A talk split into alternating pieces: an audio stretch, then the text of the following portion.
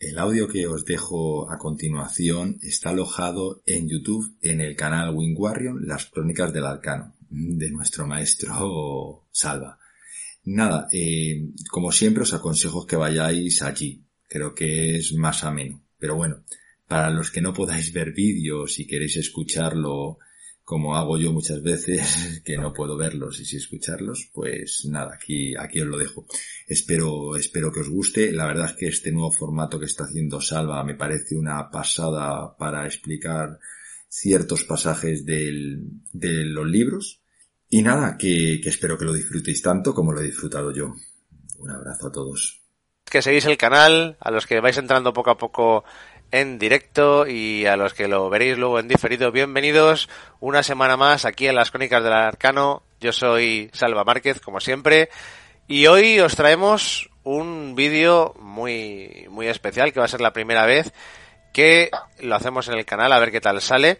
Pero antes de contaros en qué consiste, vamos a dar la bienvenida al amigo Alfonso. ¿Qué tal? ¿Cómo estamos?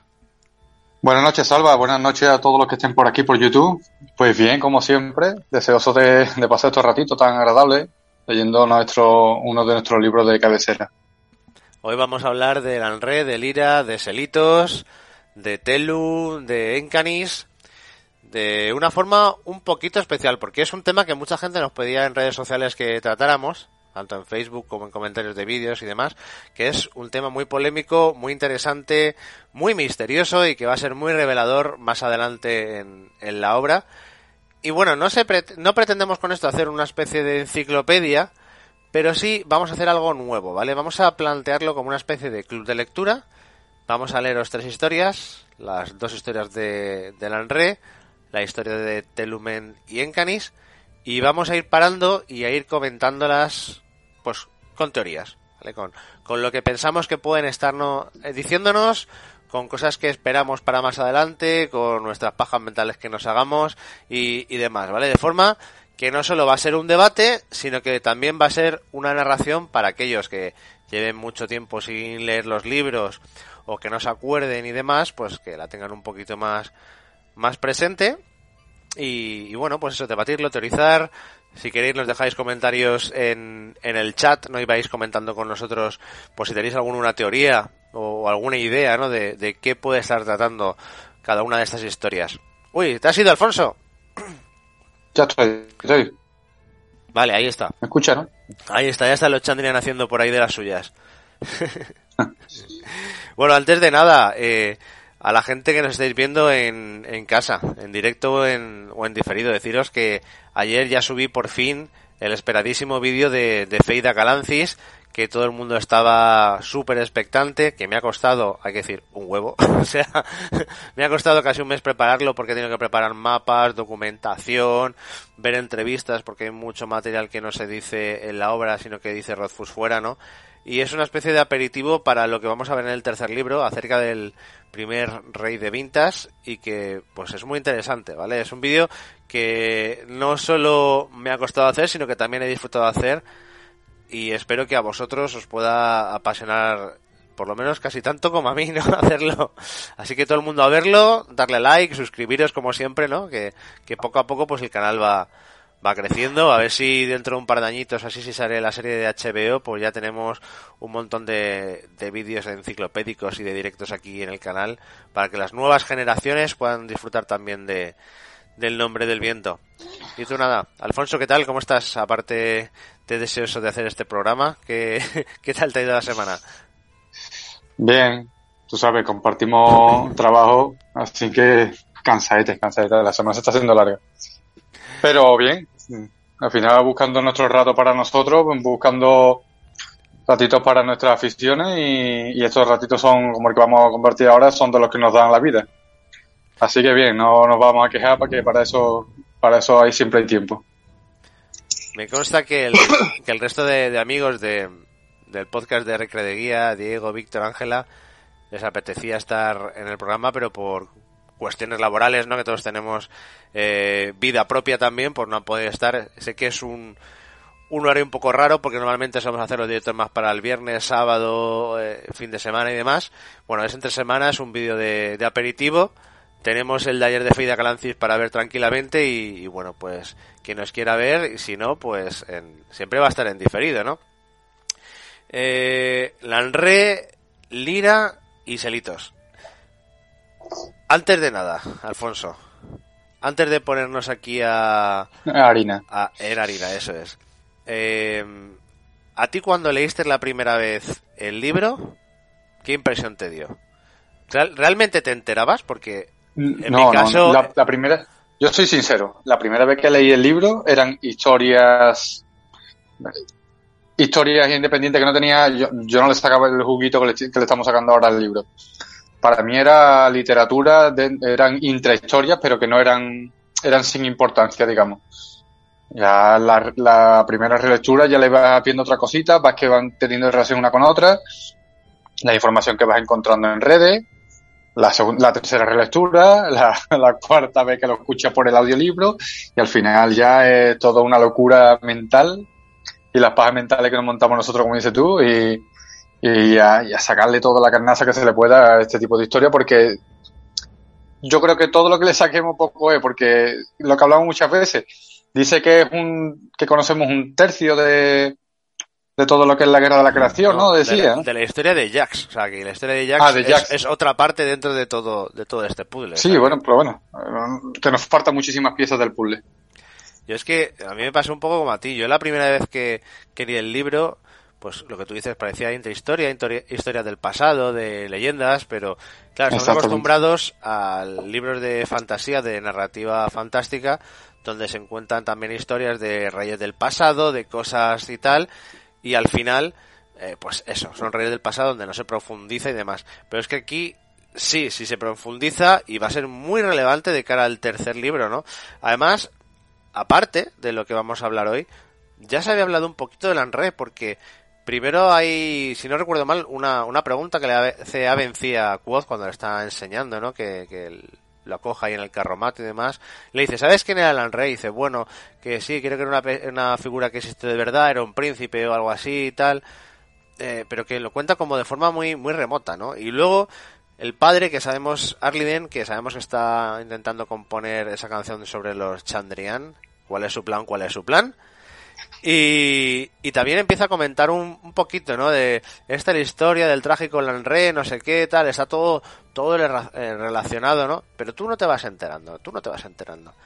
Y poco a poco, según avanza el primer libro, según termina, según empieza el segundo, te das cuenta que cuando entra en harina, ¿no? Y llega ahí Cuocen Ademre, pues hay mucho más detrás. Pero, como decimos, Rothfuss es un, un escritor de capas, capas, capas, y tú puedes ver una historia normal y corriente, una historia antigua del pasado, pero luego te vas dando cuenta de, ostras, esta historia enlaza con esta otra. O tal personaje en realidad es fulanito en otra historia que le han cambiado el nombre. O puede ser que aquí están hablando de forma metafórica. O puede ser que esta historia que ha leído en tal sitio en realidad esté influenciada porque han alterado los escritos para que unos parezcan los buenos y otros parezcan los malos, ¿no? Entonces, no es sencillo, no es sencillo y como sabemos que nuestros oyentes pues tienen muchas dudas, vamos a ver si con la con el programa de hoy por lo menos si no se la resolvemos le dejamos con más dudas todavía. Eso es lo que yo te voy a decir, digo, a ver si no nos volvemos loco entre todos. Y para más adelante la ayuda de la gente del chat y la gente del chat y demás, a ver si entre todos ponemos cositas en claro Claro, Como suele decir negro sobre blanco, pero vamos, es complicado. Es complicado porque al final es lo que he dicho antes, faltan piezas y, es como intentar saber de qué va el, el, dibujo que nos vamos a encontrar en el puzzle, faltándote más de, más de la mitad de las piezas. Yo espero bueno. que, que, la gente que nos oiga, aparte de, de escucharnos, porque ahora leeremos eh, las historias, luego vaya a su casa mañana tranquilamente, se coja el libro en el autobús o en el tren de camino al trabajo y le pego un vistacito o en el móvil o el audiolibro y las repase también, ¿no? Y las, y las escuche otra vez porque, como te has dicho antes, son historias que se, se disfrutan sobre todo con relecturas, cuando te vas quedando con, con cositas. Eh, bueno, vamos a plantearlo si te parece, Alfonso. Había pensado que leyéramos primero las dos historias de Lanre y luego la de Encanis, por si podemos por ahí hilar, ¿vale? Porque hay que tener en cuenta que sobre todo la historia de Encanis está bastante manipulada, no sé si se puede decir la Por la palabra, iglesia. por la iglesia telina, ¿vale? Está y luego encima se nos cuenta por parte de, de un mendero, que es como una escisión de la iglesia telina, o sea, que es que encima es una alteración de la alteración, ¿vale? Eh, vamos a empezar, si te parece, como digo, por las de Lanre, que son un poco más sencillitas de, bueno, sencillitas entre comillas, Sencillita. por, por lo menos de, de situar, ¿vale? La primera, si no me equivoco, está en el capítulo 26 y Sí. eh, bueno, pues Quoth cuando están Tarbean mendigando, ¿no? Ahí allí en, un- en una posada ahí portuaria, pues hay una persona que, que es un cuentacuentos, ¿no? Que es, eh, lo diré, eh, Scarpi, leche. Siempre confundo a Scarpi con Trepi, no sé por qué. Bueno, Scarpi Sí, le pasa a mucha gente. que presume de que sabe historias eh, que nadie más sabe, que se sabe todas las historias y sí que y creo que además dice que si es hay alguna historia que él no sepa encima te paga, no por, por, por ella, ¿no? Entonces, por lo visto hay muchos niños que se acercan allí a, a escucharle contar las historias y bueno, pues un día, ¿no? Dice, eh, ¿qué historia queréis? Empiezan a decir pues un montón de, de nombres no famosos, lo- los que conocemos todos, vamos, Ilien, ¿no? El bardo, eh, Oren Belciter, que es el famoso héroe legendario que sabemos que es real, que es medio coetáneo a Quoth, ¿vale? Y de repente soy una vocecilla por ahí que es el propio Quoth que dice el Anre, la historia del Anre, ¿no? Que es la que había escuchado que estaba trabajando su padre antes de antes de morir del Anre y los y los Chandrian, ¿no? Pues yo creo que es un buen punto de partida empezar por ahí. Hay que tener en cuenta que Scarpi es un cuentacuento del cual no sabemos nada, el cual al final de la segunda historia que cuenta le detienen, luego analizaremos por qué, pero que tampoco está muy preocupado, como si supiera que se va a escapar, que vemos en el presente que es amigo de Quoth, o sea que de alguna manera tuvo que escapar, De cuerno de cronista, ¿no? bueno, de cronista, conoce a cronista y conoce a Quoth, porque Quoth le dice, sois un par de liantes los dos, algo así, ¿no? Sí, algo han tenido que más. el- imagino que en el tercer libro en algún momento tiene que aparecer para que diga eso de liante. Exacto. O también por el tema de, de que se supone que cuando lo atrapa la, la iglesia lo, lo cogen, ¿no? Lo, dice que no se preocupe que no va a tener problema para salir o da entrever de que eso, que no va a tener problema para salir, como diciendo, yo tengo mi, mi chanchullo para poder salir y escaparme de, este, de esta prisión, digamos. Un detalle, Salva, que es que una frase que me gusta mucho, dice, le dice Quoth a, a Scarpi, dice, sabe muchas historias y él le contesta, solo son una historia, pero muchas veces los pequeños fragmentos parecen historias independientes. Es alrededor de nosotros, las mansiones de los Seadimos y los talleres de los Seadaros, bla, bla, bla. Pero vamos, como que dice que todo es una sola historia, pero que cada trozo que cuenta parece una historia independiente. Al final es lo, lo que hablamos siempre, la guerra de la creación y toda la historia en común. es que además creo que hay una parte donde le dice, eh, las historias pueden variar mucho, depende en el punto donde te detengas. Claro. Y luego también dice que creo que se lo dice él, si no recuerdo mal, que las historias, que es, bueno, es el título del programa de hoy, ¿vale? Que no hay historia que aguante más de mil kilómetros, ¿no? O sea, cuanto pasan mil kilómetros, las historias al final terminan, pues, alterándose de alguna forma, algún nombre que se cambia, que se cambia, como dice él, porque hay un momento que también le pregunta como dice, ¿esto es cierto, tal? Y él dice, bueno, más o menos sí, lo que pasa es que puede ser que haya alguna cosa modificada para hacerlo más interesante, ¿no? Entonces, más o menos lo que nos viene a decir Scarpi es que las historias, eh, pues lo que tú has dicho, que hay varias historias que luego al final pueden formar una misma historia, que pueden haber subido, eh, sufrido modificaciones, ya sea por interés o para captar más la atención de la gente o para adornarlas, y luego aparte la gente en el boca a boca del día a día pues la- ellos mismos la van alterando porque la cuentan mal, porque se inventan, ¿no? Ahí el ejemplo que hace creo que es Woz con el cronista, ¿no? La historia esa que se inventa en dos minutos del cronista y el viejo cop ya Sí, se... sí. Ah, sí, sí, yo escuché esa historia, sí, sí, la escuché, la escuché, Una la escuché. hecha de hoja. un- Exacto, y, y él mismo ya se está haciendo sus pajas mentales y para hacerse interesante se está inventando parte de esa historia, ¿no? Con lo cual ya estás viendo como cualquiera puede hacer una historia, cualquiera la puede modificar y encima tienes el poder de al contarla que la gente se la crea, con lo cual imagínate, pasado dos mil años y, y mil kilómetros de la historia original lo que puede quedar, ¿sabes? básicamente, en resumen, es la, la fama de Quoth. La fama de Quoth está basada en, en las cosas que realmente ha hecho, más las invenciones y las mentiras que él mismo ha ido difundiendo para crear su personaje. Que monte puesto, claro, claro. bueno, un saludo a la gente que está en el chat, a Eduardo Morales, a Juan Diego Herrera, a Poeteid, a Franco Bellagamba, que siempre está aquí súper atento a los vídeos, Carlos Cubillas, a Andrea Araya, a Vanessa Escobar, que está esperando el vídeo con mucha ansia. Mucha ansia. Mira, ya se me está pegando tu acento. bueno, un saludo a todos, que va, se va metiendo poco a poco poco a poco la, la gente. Sobre la historia de Scarpi, antes de empezar también quiero dejar un, pequeño apunte, y es que eh, hay un momento que le llama a Quoth por su nombre, le llama no sé qué, o sea, o le pide la historia y le habla como, le dice sí, Quoth, o no sé qué, Quoth, o habla con él al final, no me acuerdo muy bien, ¿vale? Pero menciona el nombre de Quoth y se supone que Scarpi no conoce el nombre de Quoth. Esto inicialmente hizo un mogollón de teorías. Que si era Tecan, que si era un ángel, que si era eh, un semidios, que si patatín, que si patatán. Que si es un error de Rofu. Sí, es que parece ser que es eso, ¿vale? parece ser que por yo no he encontrado la referencia, pero por sí que he visto eh, Reddits y comentarios que se hablaba de esto y que en entrevistas eh, Rothfuss admitió que era una, una rata, ¿vale? Que pues que le tendría que haber llamado o haberle preguntado el nombre por lo menos y que no lo había incluido. Entonces, eh, nada, no le hagamos caso, ¿vale? No nos hagamos más pajas mentales de las, de las necesarias, ¿vale? Eh, porque ya está todo el mundo, ostras, es que este va a ser Telu, va a ser Telu ahí disfrazado, o va a ser un, un Tekken, ¿no? Que por eso sabe todas las historias del mundo. No, no, parece ser que no van por ahí los tiros, ¿vale? Eh, yo le veo pues con, como alguien de, de mucha influencia, ¿no? Y sobre todo, yo siempre he pensado, no sé si te acuerdas, en, en Tarbean, al final hay una, una escena que están en, bueno, en lo que sería el invierno, ¿vale? Celebrando la, eh, lo que sería allí la Navidad, ¿vale? Os recomiendo que veáis el vídeo que tengo explicando el calendario tour y el ciclo lunar. Eh, y ahí, pues, eh, hay un momento que le pegan una paliza a Quo, lo dejan en la nieve y dos personajes enmascarados de, de demonios, uno de ellos de Encanir, le, salvan la vida.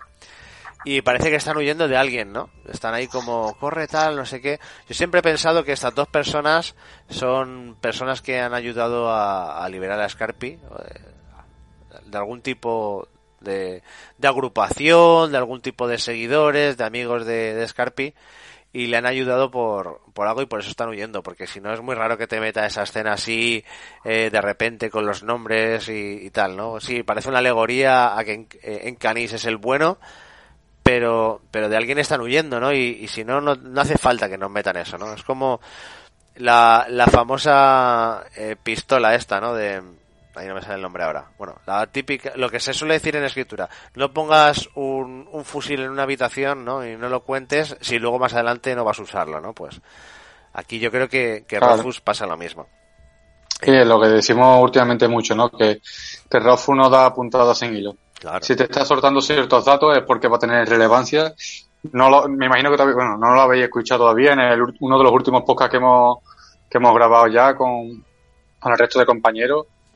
Hemos sacado ciertos datos que creíamos que no tenían cierta importancia. Cuando hemos ido dándole vuelta, hemos ido hilando y hemos dicho, venga, vale, que esto que creíamos que era irrelevante, no es que sea de gran importancia, pero sí nos da datos mm, que creíamos eso, que no, que no lo conocíamos. Y ya está claro de nuevo de que Rofu, si te pone algo por delante es porque va a tener cierta importancia. Que te estás refiriendo exactamente al collar y a los pendientes de, de Vale, no quería decirlo, no quería, sí.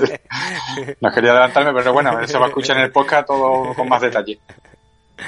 Bueno, voy a, voy a aprovechar antes de que empecemos a leer y demás, voy a ver un poquito de agua, ¿vale? Cogemos fuerzas, así nuestros oyentes aprovechan, le dan a, a me gusta y se suscriben al canal si hay algún insensato que todavía se, se le ha olvidado.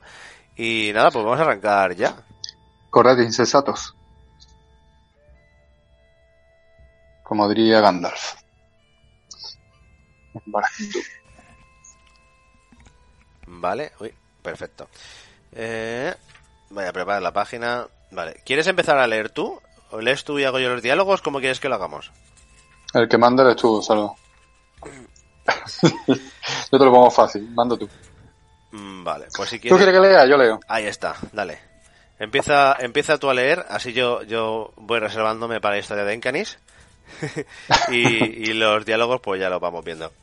Venga, dale. ¿Tienes localizado, ¿Tienes localizado dónde está? Sí, en el, en, bueno, para los oyentes que tengan el libro delante y que nos quieran seguir o que quieran leerlo luego en su página, en el libro normal, ¿vale? No en la edición décimo aniversario, que es la que tengo aquí. Capítulo 26, página 236. Hace muchos años empieza.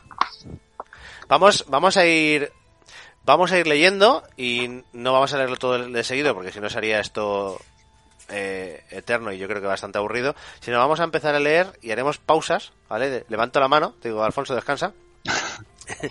y, y nos paramos y pantalla. y, y paramos y analizamos ese trozo que, que hemos leído, ¿vale? Si, si os parece. Pues venga, maestro, cuando Perfecto. quieras. Vamos a ello. Hace muchos años, a muchos kilómetros de aquí, existía Mittariniel, la ciudad reluciente. Se erguía entre las altas montañas del mundo como una piedra preciosa en la corona de un rey. Imaginaos una ciudad tan grande como Tarben, pero en cada esquina de cada calle había una fuente, o un árbol, o una estatua tan hermosa que incluso un hombre orgulloso lloraba al verla. Los edificios eran altos y elegantes, excavados en la montaña excavados en una piedra blanca y reluciente que conservaba la luz del sol hasta, hasta más allá del anochecer. Ojo, mira, a- hacer la-. Vamos a hacer la primera pausa. Ojo, Vale. porque aquí dice, reluciente que conservaba la luz del sol hasta más Ah. allá del anochecer. Esto parece que sea un recurso narrativo, pero en una historia donde hay nominadores y modeladores, eh, de narrativo no tiene nada. O sea, eh, Una ciudad modelada. Exacto, ya te está dando la primera pista, que esta, esta ciudad está modelada, tiene Gran María, ¿no? Es la Gran Moria y Gran María, creo que es Gran María, Ya. con una de las dos. Ya no ¿vale? me acuerdo, ya me lío. Y, y ya ahí te está dejando la, la primera chinita para que tú veas que no es una, una ciudad normal, ¿vale? O sea, Eh, a ver, la que la moría era la que hace que parezcan exacto. y la Gran María la que, la que hace que sean. Sí, exacto. Del, de Gran, Gran, Gran María, yo creo que es eso. Vamos. Sí. Si no me equivoco, luego será al revés y la habremos cagado, pero bueno, yo creo que Sí, es así. La Pero Gran- bueno, yo me imagino que todos los seguidores más o menos nos entienden. Glamoría es la que te da glamour, la que te hace aparentar, y la Gran María es la que te hace un gran, ¿no? La que te hace como, bueno, pues el gran, como un escudo, Que ¿no? seas. Sí, eh, exacto, exacto. Vale, dale caña. Selitos gobernaba en Mittariniel. Con solo mirar una cosa, Selitos veía su nombre oculto y lo entendía. En aquellos tiempos había mucha gente que podía hacer eso, pero Selitos era el nominador más poderoso de cuantos vivían en aquella época. Buen detalle. Es de- Está diciendo que había muchos muchos nominadores, Y pero sin embargo Selitos era el más poderoso de ellos. eh, exacto, el más poderoso de cuantos vivían en aquella época. Eh, hoy no vamos a ver la historia, las historias de Jax, ¿vale? Porque las historias de Jax, lo que cuenta Felurian y lo que le cuentan los, los mercenarios, bueno, los cazadores a Quoth en el bosque, eh, tiene bastante relación también con esto, ¿vale? Pero ya serían demasiadas historias para un solo programa. Pero más adelante, si te parece, analizaremos también de la misma forma leyendo las historias de Jax. Y esto lo vamos a aparcar también para ese programa, ¿vale? El tema de que, ojo, Selitos era el nominador más poderoso de cuantos vivían en aquella época, ¿vale? Es nominador y ve el nombre oculto y lo entiende. Aparcamos también decir, sí, yo, mm, a- me- ayúdame con esto. Los tres más poderosos que se nombran decían que era Jax, Lira y Selitos, ¿no? Ya me estoy adelantando. Ya sé que lo hemos Sí. dicho que lo vamos a aparcar, pero por nombrar los que decían que eran más poderosos. Pero hay que ver Vale. quién lo dice, luego también. Y luego muy importante, y es una pista que mucha gente le, le pasa desapercibida cuando vemos lo de Selitos. Selitos viene de Selene y Litos, piedra, piedra lunar.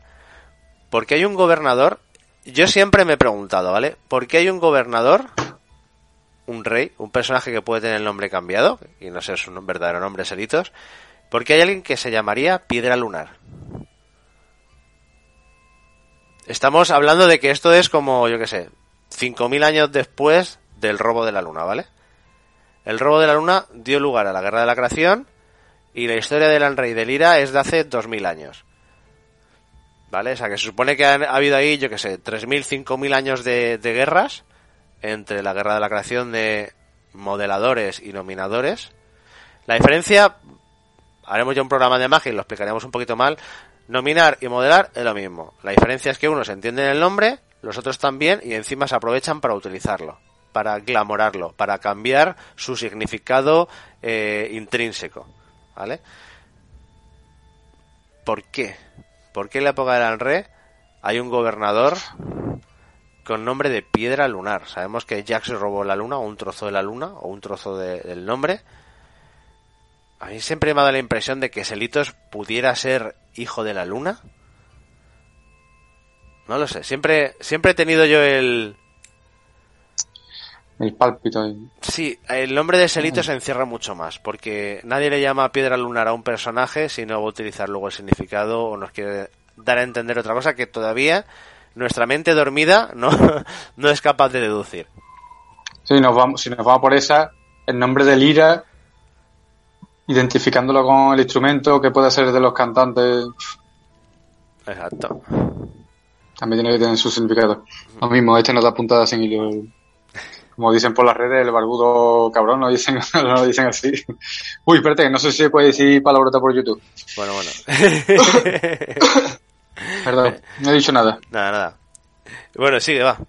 Continuamos. Selitos era amado por la gente a la que protegía. Sus juicios eran estrictos y justos, y no había nadie que pudiera influir en él con falsedades o engaños. El poder de su visión era tal que podía leer los corazones de los hombres como si fueran libros de gruesas letras.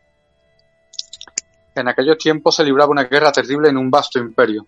Las guerras se llamaban se llamaba Guerra de la Creación y el imperio se llamaba Ergen. Y pese a que el mudo, mundo es- jamás ha visto un imperio tan magnífico ni una guerra tan terrible, ambos ya solo viven en las historias. Hasta los libros de historias que los mencionaba como rumores inciertos se han convertido en polvo. Vamos a hacer una pausita aquí. Sí, sí, sí. Vale. Lo primero que nos dan son dos nombres, la Guerra de la Creación y el Imperio Ergen, ¿vale? Todos cuando oímos, por lo menos a mí me pasó, ¿vale? Pero creo que nos estamos autoengañando. Cuando oímos Guerra de la Creación pensamos en El Señor de los Anillos, en la música de los Ainur, ¿no? En la creación de, de Eru y tal, Pero, eh, Eru y. Pero aquí creo que el sentido de Guerra de la Creación no va por ahí. O sea, Jax robó la luna y comenzó la Guerra de la Creación. Pero la Guerra de la Creación no es porque se originara el mundo. El mundo ya estaba. La Guerra de la Creación fue porque se creó el mundo Fata. Se desarrolló, los modeladores empezaron a crear cosas, los nominadores dijeron que no estaba bien y ahí fue cuando empezó la guerra. Guerra por lo que estaban creando. El mundo paralelo que Sí. estaban creando, las criaturas que estaban creando, las modificaciones que se hacían a sí mismos para ser más de lo que eran, ¿no? Que es lo que no es de ser del Lezani. Eh, eso yo creo que es el significado realmente de Guerra de, de la Creación. Por cierto, ya si queréis ver el vídeo de los Aden que hicimos el otro día, vamos hilando. y ya no queda ninguna Muy bueno, por cierto, muy bueno. La verdad que nos queda muy bien. Y luego lo también... diga, pero bueno. Oye, es que estamos, últimamente estamos... eh, yo siempre he dicho, yo no quiero usar temas muy potentes al canal de momento, vamos a ir poco a poco, pero sin tampoco entrar mucho al tema, estamos teniendo unos buenos debates. Sí. Bueno, y el No, mira, segundo... Dime, dime. Franco Vallagamba nos dice que es una revolución, no una creación. Mm. Algo así sería, sería... Pero una revolución es un cambio de algo. Aquí es cuando se empieza a desplegar el mundo Fata, ¿no? Los modeladores le ponen las la- estrellas. Exacto, cuando empiezan a, a crearse cosas. Además, eh, dos cosas. Una tiene que relación con el, con el segundo nombre que es Ergen, ¿vale? El nombre este de Ergen, Ergen, vamos a guardarlo, que es el nombre del imperio, para cuando hablemos de la historia de Encanis, porque parece que luego no entenderemos mucho, pero tiene que ver con cierta persona que se llama un martillazo. Ya vamos haciendo un, un- un pequeño spoiler, ¿vale? Spoiler. Y, y luego como que te da la impresión de que todo este imperio era un imperio en el que las ciudades estaban ya modeladas. O eran todas normales menos Mirtarini, que era la modelada, pues la que brillaba y demás. Entonces te deja ahí como un poco de, confusión, ¿no? A mí siempre me ha dado la impresión de que eran todas ciudades normales, menos Mirtaliniel, que era una ciudad modelada. Que por eso te dice que guardaban la luz hasta por la noche y demás, ¿no? Curioso. Igual no era una ciudad modelada, igual era una ciudad simplemente de arcanistas, también puede ser. Que tuvieran luces de estas simpáticas y esas cosas, ¿no? Bueno, po- ahora poco a poco iremos entrando más en detalle. Eh, ¿Seguimos? Vamos a ello. La guerra duraba tanto que la gente apenas recordaba los tiempos en que el humo de las ciudades incendiadas no ennegrecía el cielo. Antaño había habido cientos de hermosas ciudades esparcidas por todo el imperio. Ahora eran solo ruinas cubiertas de cadáveres. Había peste y hambre por todas partes, y en algunos sitios era tal la desesperación que las madres ya no lograban reunir suficiente esperanza para ponerle nombres a sus hijos. Pero quedaban ocho ciudades: Belen, Antus, Baeret, Tinusa, Emlen y las ciudades gemelas de Murila y Murela. Por último estaba Mirtarini, la más grande de todas y la única que no estaba marcada por largos siglos de guerra. La protegían las montañas y unos valientes soldados, pero la verdadera causa de la paz de Mirtariniel era Salitos. Utilizando el poder de su visión, Salitos vigilaba los puertos de montañas que conducían a su amada ciudad. Sus estancias estaban en las torres más altas de la ciudad, para que pudiera divisar cualquier ataque mucho antes de que llegara a convertirse en una amenaza. Vamos a parar aquí porque este, este, este párrafo, tela, tela.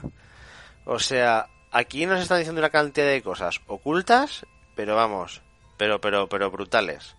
O sea, lo primero es que Rothfuss, iba a decir que es muy cabrón, diré que es muy listo, porque él te dice, había ocho ciudades y te dice siete.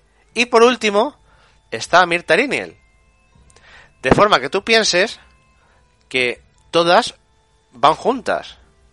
Y te lo dice de forma tan ambigua que no tiene por qué ser.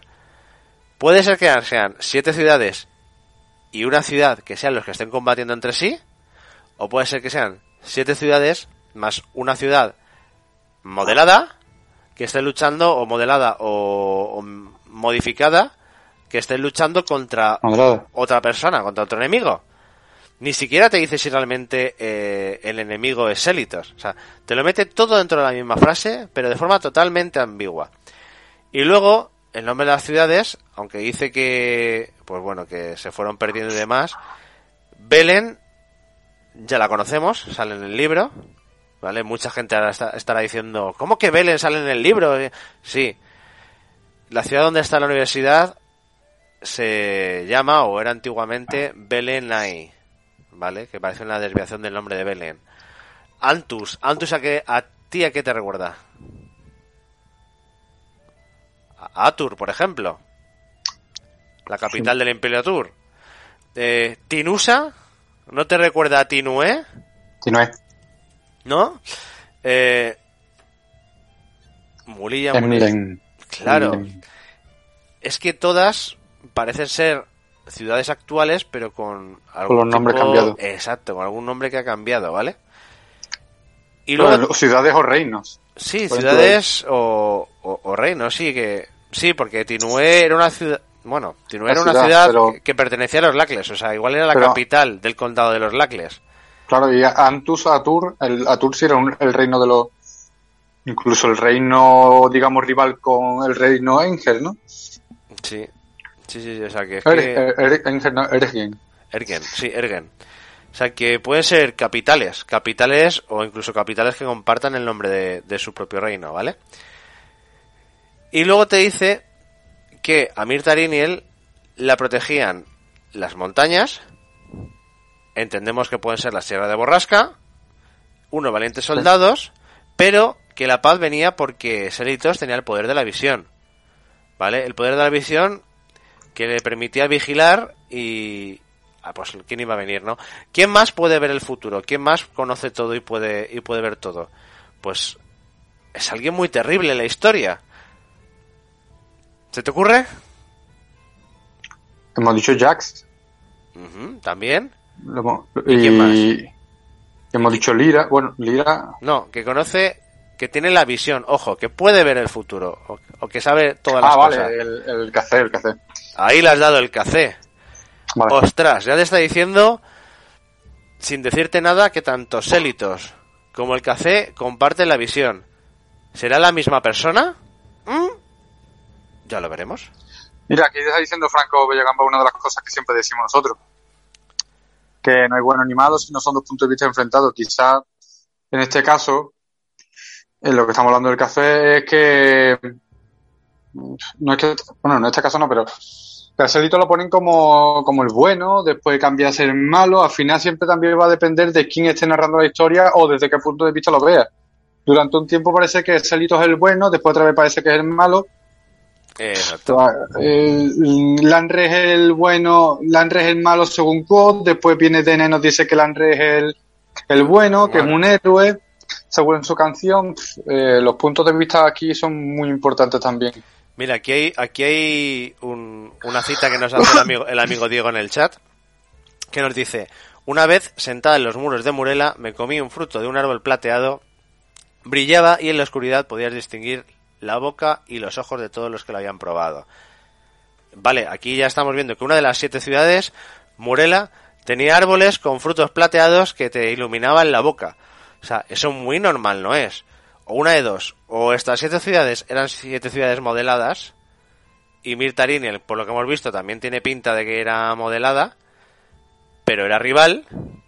O, o es que dentro de las ciudades normales también se permitía hasta cierto punto la modelación. Que al principio sí que se permitía la modelación. Hasta que ya los modeladores se pasaron y, que, y quisieron crear su propio mundo, ¿no? Con sus reglas nueve de Marvel. Eh, exacto, exacto, exacto, exacto. No necesariamente nos quiere decir que Murela sea una ciudad toda modelada, pero sí que parece ser que había cosas, o por lo menos cositas, que no son muy normales para una ciudad. Yo nunca he visto árboles plateados con frutas plateadas por la calle y me las he comido y me ha salido ahí un, LED por la boca.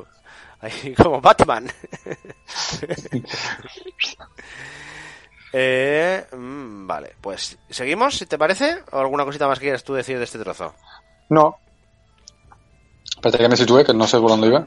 Ah, Decía también que sus estancias estaban en las torres más altas de la ciudad, ¿vale? Esto lo dejaremos luego para más adelante. Vale, vale. Las otras siete ciudades que no contaban con los poderes de Célitos pro- se protegían de otra manera. Depositaron su esperanza en gruesos muros, en la piedra y en el acero.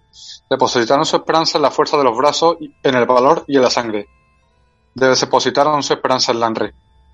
Lanre había luchado desde que podía levantarle una espada, y para cuando empezó a cambiarle la voz, peleaba como una docena de hombres hechos y derechos.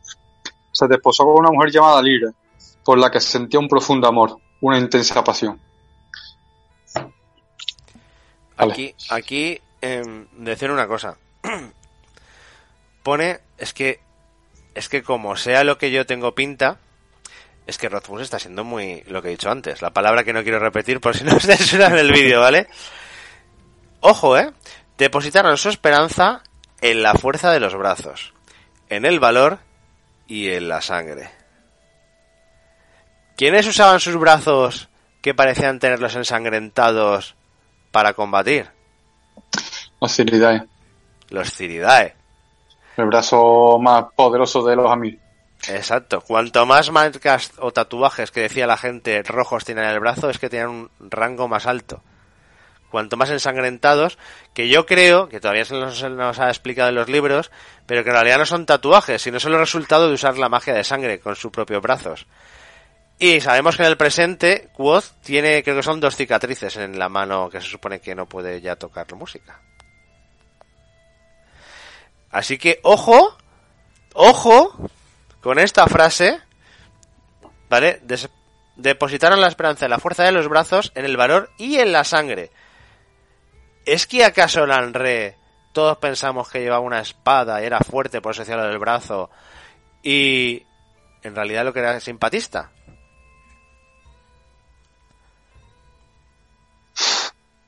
Yo lo dejo ahí. No, no, no, sí, sí está bien tirado. Yo siempre te digo que yo ya no descarto ni una. Es que en este libro no te puedes fiar absolutamente de nada, siempre lo decimos. Seguimos. Seguimos. Lib- Libra era terrible y sabia, y tenía tanto poder como Lanre. Pues mientras que Lanre tenía la fuerza de su brazo y el apoyo de sus hombres leales, Lira sabía los nombres de las cosas, y el poder de su voz podía matar a un hombre o aplacarle una tormenta. ¿Por qué dice que es terrible? Porque... ¿Por qué es terrible Lira? ¿Sí? Hombre, entre otras cosas, si es una gran nominadora, dicen que la nominación es una de las más poderosas magia, digamos, ¿no? Si eres capaz de conocer el nombre de las cosas, como tiene mucho poder sobre lo de tu alrededor. No sé si es por eso o porque... Es que, es que es un poco. Eso, vamos, lo que yo he dicho es la, es la obvia, digamos. Sí, exacto. O sea, sabemos que, pues lo que dice, que sabía el nombre de las cosas y el poder de su voz. Ojo, que esto es otro tipo de magia. Podía matar a un hombre o aplacar una tormenta. Vamos a analizarlo por partes, ¿vale? Lo primero es que te dice que era terrible, pero no te explica por qué era terrible. ¿Vale? ¿Por qué es terrible? ¿Por qué las historias cuentan que era terrible? ¿Era mala? ¿Era orgullosa? ¿Qué, qué, qué, problema tenía Lira para que se le catalogue de terrible? Uy, tácito. Sí, no, no, pero pues estoy, Vale. Y el segundo. Era nominadora, conocía el nombre, y el poder de su voz podía matar a un hombre o aplacar una tormenta. Vale. Esto puede tomarse por dos tipos de formas. El primero, que como sabe el nombre de las cosas, puede parar una tormenta, pero el poder de tu voz puede matar a un hombre. Elodin le enseña a Quoth que hay un tipo de magia que tú puedes ordenar algo a alguien y esa persona haría esa cosa sin poder resistirse si tu voluntad es más fuerte, ¿no? Algo parecido a lo que hacen los caballos Jedi, de no necesitaré eh, la acreditación, ¿no? Y tú, no necesitarás acreditación. Pues ese tipo de magia se la cuenta Elodin Quoth y, y, y, y, antes de acabar el segundo libro, Quoth la utiliza. Y tú te preguntarás, ¿cuándo utiliza Quoth esa magia? ¿Se te ocurre? Eso yo creo que lo, que lo hablamos en su día, pero ahora me pillas en blanco. Vale. Lo hablamos en su día. Sí. En el segundo libro, cuando ya Quoth vuelve de Severen, de haber triunfado con su espada, bueno, la, la han echado, pero él vuelve súper orgulloso y tal, vuelve en barco, hace una parada en un puerto portuario, y ¿a quién se encuentra allí?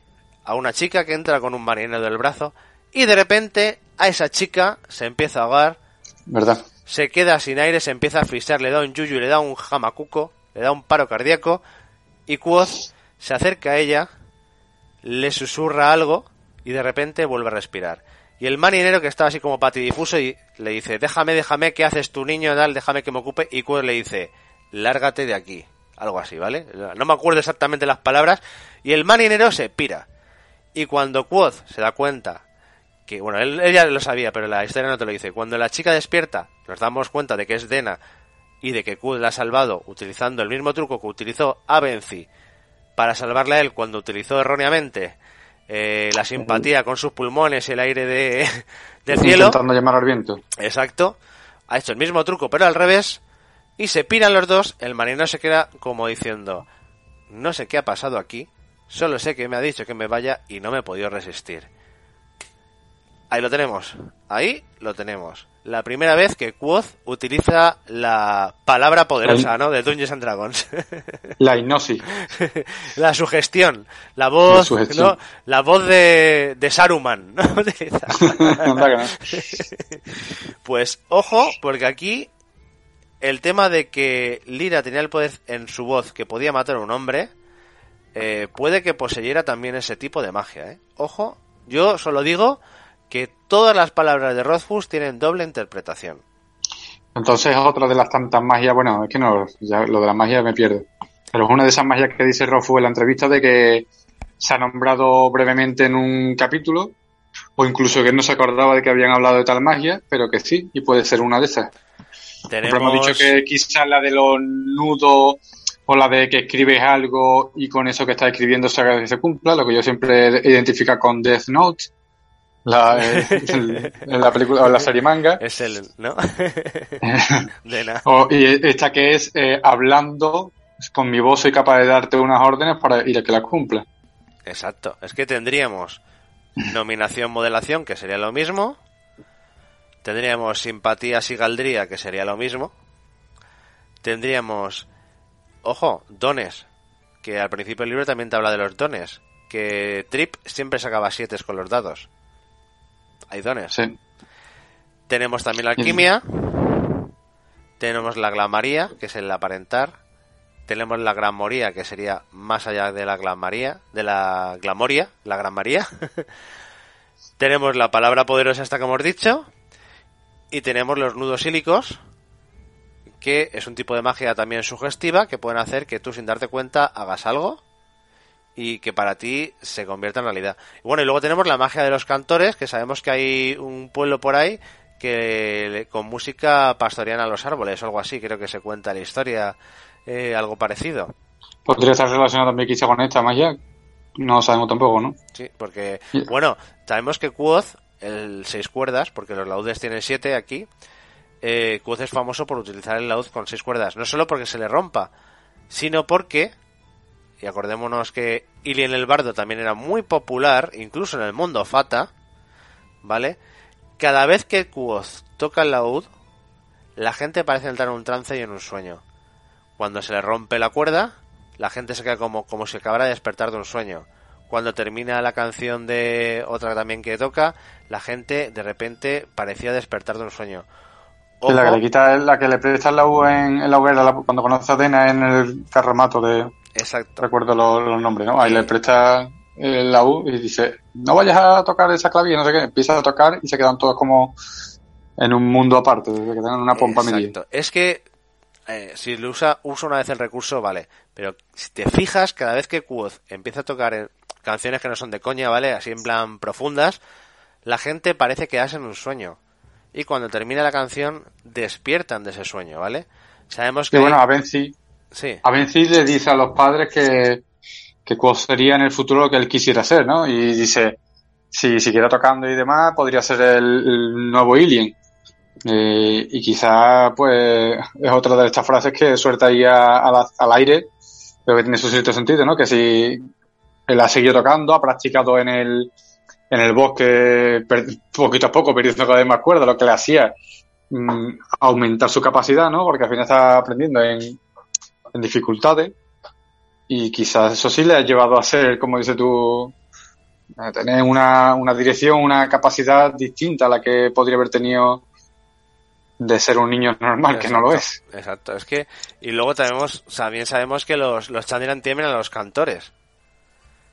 O sea, que es que, a ver si es que el despertarte del sueño con la música puede ser lo que acabe con Haliax, ¿no? Que, que no puede dormir. Ahí, ahí, ahí, está todo hilado, está todo hilado. Mira, por aquí nos dice también Andrés que Felurian también tiene ese tipo de voz a la que no te pueden negar. Exacto. Pues, sí, sí, sí, sí, exacto, ¿ves? Felurian tiene no te pueden negar ni a su voz ni a, ni a su, ni a su, ni a su, no te, no te pueden negar a ella, a ella. Vamos a dejarlo ahí. A Felurian. El, a Felurian y su papa. Eh, bueno, eh, continuamos. Ya no sé por dónde íbamos, pero, es que telita.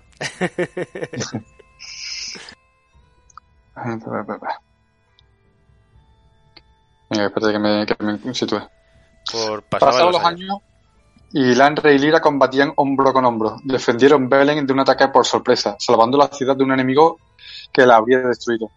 Reunían ejércitos y hacían comprender a las ciudades la importancia de la lealtad. Durante largos años rechazaron a los enemigos del imperio. La gente, que se había dejado vencer por la desesperación, empezó a sentir la esperanza que la esperanza volvía a arder en su interior.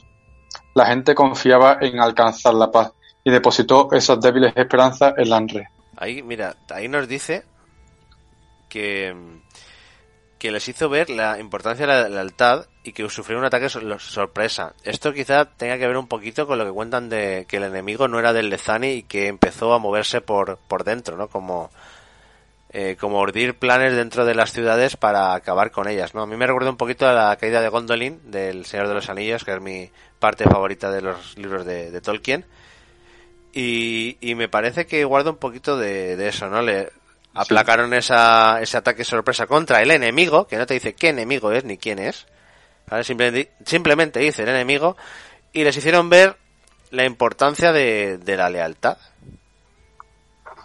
No sé si fue Víctor el que también nos dijo esa, esa, esa, ah, esa semejanza entre Mirtarín y el, todo el tema este con, con Gondolin. ¿O fuiste tú? No recuerdo.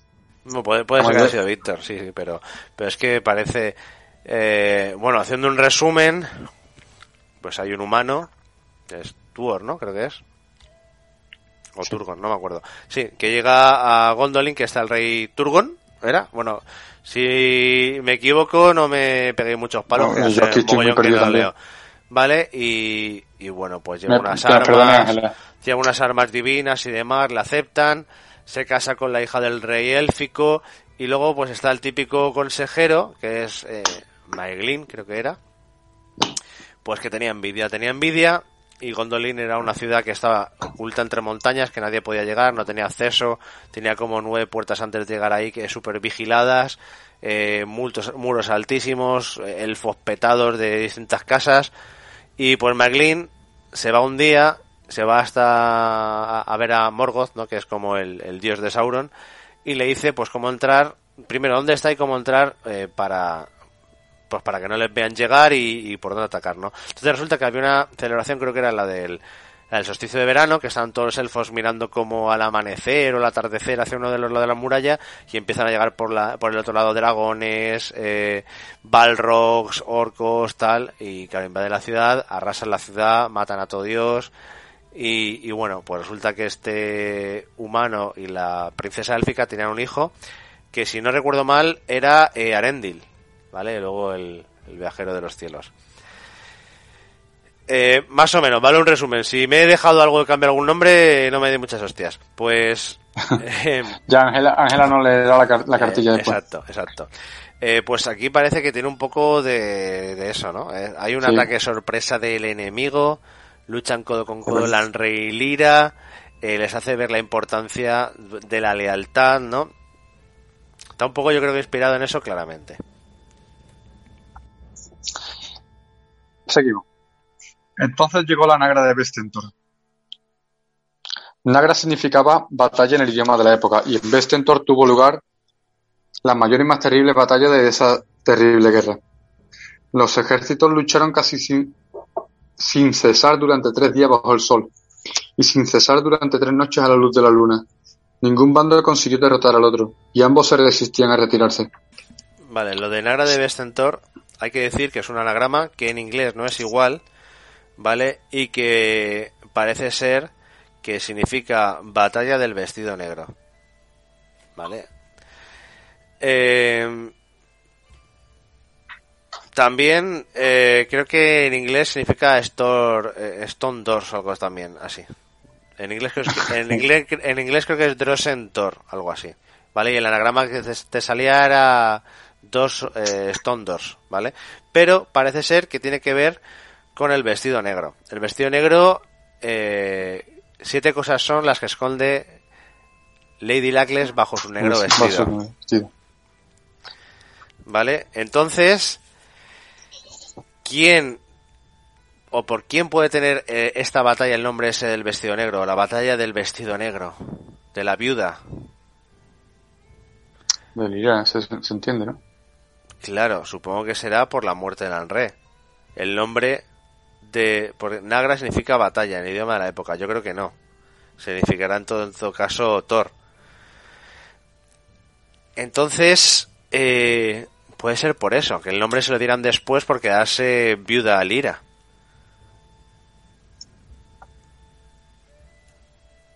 Sí. Tres días bajo el sol, sin cesar durante tres noches a la luz de la luna. Tres días, tres noches, luego seis más uno más. eh, luego en la historia de Encaris también veremos que hay algo de relación, pero bueno. Continuamos, Alfonso. Sobre la batalla en sí solo tengo una cosa que decir. En Vestentor murieron más personas de las que viven hoy en el día en el mundo. Vamos, que la batalla fue guapa, guapa. Lanre siempre estaba donde la batalla era más cruenta, donde más lo necesitaban. Nunca soltó la espada ni la enfundó en su vaina. Al final, cubierto de sangre en medio de un campo sembrado de cadáveres, Lanre se enfrentó, solo, a un terrible enemigo. Una bestia enorme con escamas de hierro negro, cuyo aliento era una oscuridad que sofocaba a los hombres. Lanre peleó con la bestia y lo mató. Lanre consiguió la victoria, pero la pagó con la vida. Ahí es Vale. donde vamos con lo de la viuda negra. ¿no? Sí, exacto. Y Ahí aparte, viuda del vestido negro. exacto, en esta parte hay varias cositas a analizar, ¿vale? Tenemos que dice... La bestia, ¿no? Sí, no, y antes también, porque dice el Anre cubierto de sangre. Acuérdate lo que habíamos dicho que tenía el poder Sí, de antes. su brazo y de su sangre. Si está cubierto de sangre, es porque igual ha tenido que utilizar la simpatía a punta pala. ¿Qué le pasa a Quoth cuando utiliza la simpatía en el bosque del Eld? Que llega un momento que ya le da la, frío, la ¿cómo es? El, el- La fiebre de la simpatía. fiebre simpatista y se desploma por, por agotamiento de utilizar la magia. Pues imagínate si encima has estado durante tres días utilizando magia de sangre, ¿vale? O sea, tenía que estar reventado. Y luego te dice, se enfrentó solo a un terrible enemigo. No te dice al enemigo, sino a un terrible enemigo. Y te dice, una bestia enorme con escamas de hierro negro. Todos pensamos aquí, cuando vemos lo de escamas de, de hierro negro, siempre en El la Dracus. mente en un Dracus. Pero quizá eh, no estemos yendo muy bien por el buen camino. ¿Por qué? Mira, te voy a poner una imagen aquí. No sé si la... Igual tú no la ves, la va a ver la gente en el chat. Tú tienes que mirar en la tablet. vale, a ver, tengo la imagen por aquí. Ta, ta, ta, ta. Vale. ¿Se está viendo? No, no se está viendo. Espérate que mueva esto. Para arriba. Vale, a ver. Ahora se va a ver. No sé si la ves tú por el móvil, por el chat online. Sí, pero tú sabes, tiene un pequeño lag de Exacto. unos 7 segundos o cosas así. Vale, bueno, yo te lo describo, describo, si no lo ves todavía. Es la imagen del jarrón de los Mauzen, que sale en la edición ilustrada.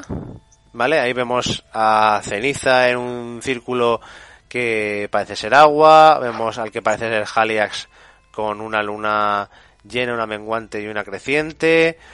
Una vela eh, naranja en el suelo y otra debería estar en la mano, eh, negra, con llamas negras que emite sombras. Y luego se supone que también en la figura de la derecha no sé cuál es, pero se supone que había una mujer desnuda y una mujer con una espada rota. Vale, ¿qué más había en ese jarrón? Que en esta foto no se ve, pero pero ¿qué más había en este jarrón? Un perro mordiendo los tobillos. Exacto, un perro mordiendo los tobillos. ¿Qué más dice qué más dice el caceacuoz de ceniza? Que espero que no me muerda los tobillos, ¿no? Decía alguna cosita así. O ten cuidado. ¿Qué dicen que si te acercas mucho al café te ha mordido? ¿Qué qué más? ¿Qué lleva Bredon en el tapón de su bastón? La cabeza de un... Se entiende que es un lobo, pero puede ser un perro. Exacto, un perro agresivo, ¿no? Un lobo. Pues cree que es un lobo, pero puede ser un, un- un perro bestial. Eh, quizá, quizá esta bestia a la que se enfrenta Lanre, quizá no sea un Dracus como todos pensamos y nos están intentando sugestionar. Quizá era un perro, Un- un perro con escamas de hierro, una especie de, de monstruo, ¿no? Así con forma de lobo. Luego también veríamos la historia de, de Encanis, que también hay algún mordisco que otro por ahí. Entonces nos van dejando que, que la bestia esa... mm, mm, pasa algo con ella, ¿vale? Pasa algo con ella. Y luego tiene escamas de hierro negro. ¿Tú has visto algún animal que tenga escamas de hierro negro? Bueno, el Dracus. El Draco. que no son piedras de imán. Exacto. Y luego hay una parte muy interesante que dice, cuyo aliento era una oscuridad que sofocaba a los hombres. ¿Un aliento sofoca a los hombres? ¿Tira fuego? Claro, Ahí es que volvemos a la confusión con el Draco. El Draco es fina como escupe fuego y demás, pero vale. ¿Quién más? ¿Quién más es un enemigo al que tienes que temer? Porque al morir, como pasa con, la re- con este enemigo, puede desprenderse de una sombra y meterse en tu cuerpo. Los cambia pieles. Los cambiapieles. Los cambiapieles funcionan igual. Cuando les matan, ¿qué es lo que nos dice Bast? Que son muy peligrosos porque pueden ir saltando de un cuerpo a otro hasta que no quede nadie con vida. ¿Vale? Y le preguntan, dice, oye, ¿es posible que este haya saltado y se haya metido el cuerpo de alguien? dice, no, lo hubieras visto porque hubiera salido un aliento negro, una, una sombra negra de él. Y ahí es Sí, una especie de la- como si fuese un humo. eh, Exacto, un humo. Un humo, un aliento. Entonces, hay muchas teorías que enlazan eh, la bestia esta negra, el lobo este, con que en realidad cuando el Anre lo mata, de esa bestia moribunda se escapa alguien de dentro y se mete en alguien. No sabemos en quién. ¿Vale? No sabemos en quién. Sabemos que el Anre lo pagó con su vida y murió. Pero vamos a ver qué pasó con el Anre. Estaba buscando la imagen. Cuando me ha visto pasando paña que yo tengo el libro de la... Me ha dicho que estaba la versión ilustrada y digo, coño, a ver si lo encuentro. Perdón, otra, otra palabra. Señor YouTube, no me lo tengas en cuenta. ¿Por dónde vamos? Mm, Eh, una vez terminada la batalla, y cuando el enemigo ya se había retirado detrás de las puertas de piedra, ajá, los supervivientes encontraron el cadáver del Anre, frío e inerte, cerca de la bestia que había matado. La noticia de la muerte del Anre se extendió rápidamente, cubriendo el campo de batalla con un manto de desesperación. Habían ganado la batalla y habían cambiado el curso de la guerra, pero todos sentían un frío intenso en su interior. La pequeña llama de esperanza que todos habían cultivado empezó a parpadear y a apagarse. Habían depositado todas sus esperanzas en Lanre y Lanre estaba muerto. Aquí volvemos al tema de encontrar el, cadáver del Anre frío e inerte. Es lo mismo que le sucede al Woz. Se lo Con la, con la fiebre, Exacto, se, se lo encuentran frío. Y la luego... tiritona. Exacto. Y si no lo hubieran calentado, hubiera muerto ahí. O sea, y cualquier persona que no supiera mucho hubiera podido pensar que Quoth estaba muerto. Pero también se nos dice que el enemigo ya se había retirado detrás de la puerta de piedra. Cuando dice el enemigo, ahí nos quedan dos dudas. ¿Se refiere al ejército del enemigo o se refiere al enemigo en sí? Al cabecilla de, este ejército, ¿no? Y luego es curioso porque dice detrás de las puertas de piedra. Vale. Detrás de las puertas de piedra. ¿Qué sucede? Que todo el mundo cuando leemos esto decimos, ah, las puertas de piedra. Te estás refiriendo a la puerta de piedra de los Lacles. Seguro que eh, huyó por allí. Pues... Puede, puede ser, puede ser, lo que volvemos a lo de antes. Se dice que las puertas de piedra son, pu- pueden ser, por ejemplo, perfectamente las piedras guía, las piedras, las rocas de guía, que son las que te dan acceso al mundo Fata. Estamos hablando que aquí la guerra de la creación es una guerra entre modeladores y, y demás, eh, creando el mundo Fata, se retiraron al mundo Fata, ¿no? O, o al revés, o se retiraron fuera del mundo Fata, ¿no? Porque también tendrían acceso del, del mundo Fata al mundo, al resto del mundo. Exacto. Pero te voy a hacer, te voy a hacer, te voy a dejar más torcido todavía, venga. Venga. Sabemos Buena que los. Lacles tienen una puerta de piedra. Una puerta Sí. de piedra. No habla de las puertas de piedra. Puede ser que diga en plural, porque huyeron por muchas puertas de piedra, muchos itinolitos, muchas jambas. Huyeran a- a- al mundo Fata, ¿no? Al mundo Fae. Puede ser que huyeran por varias.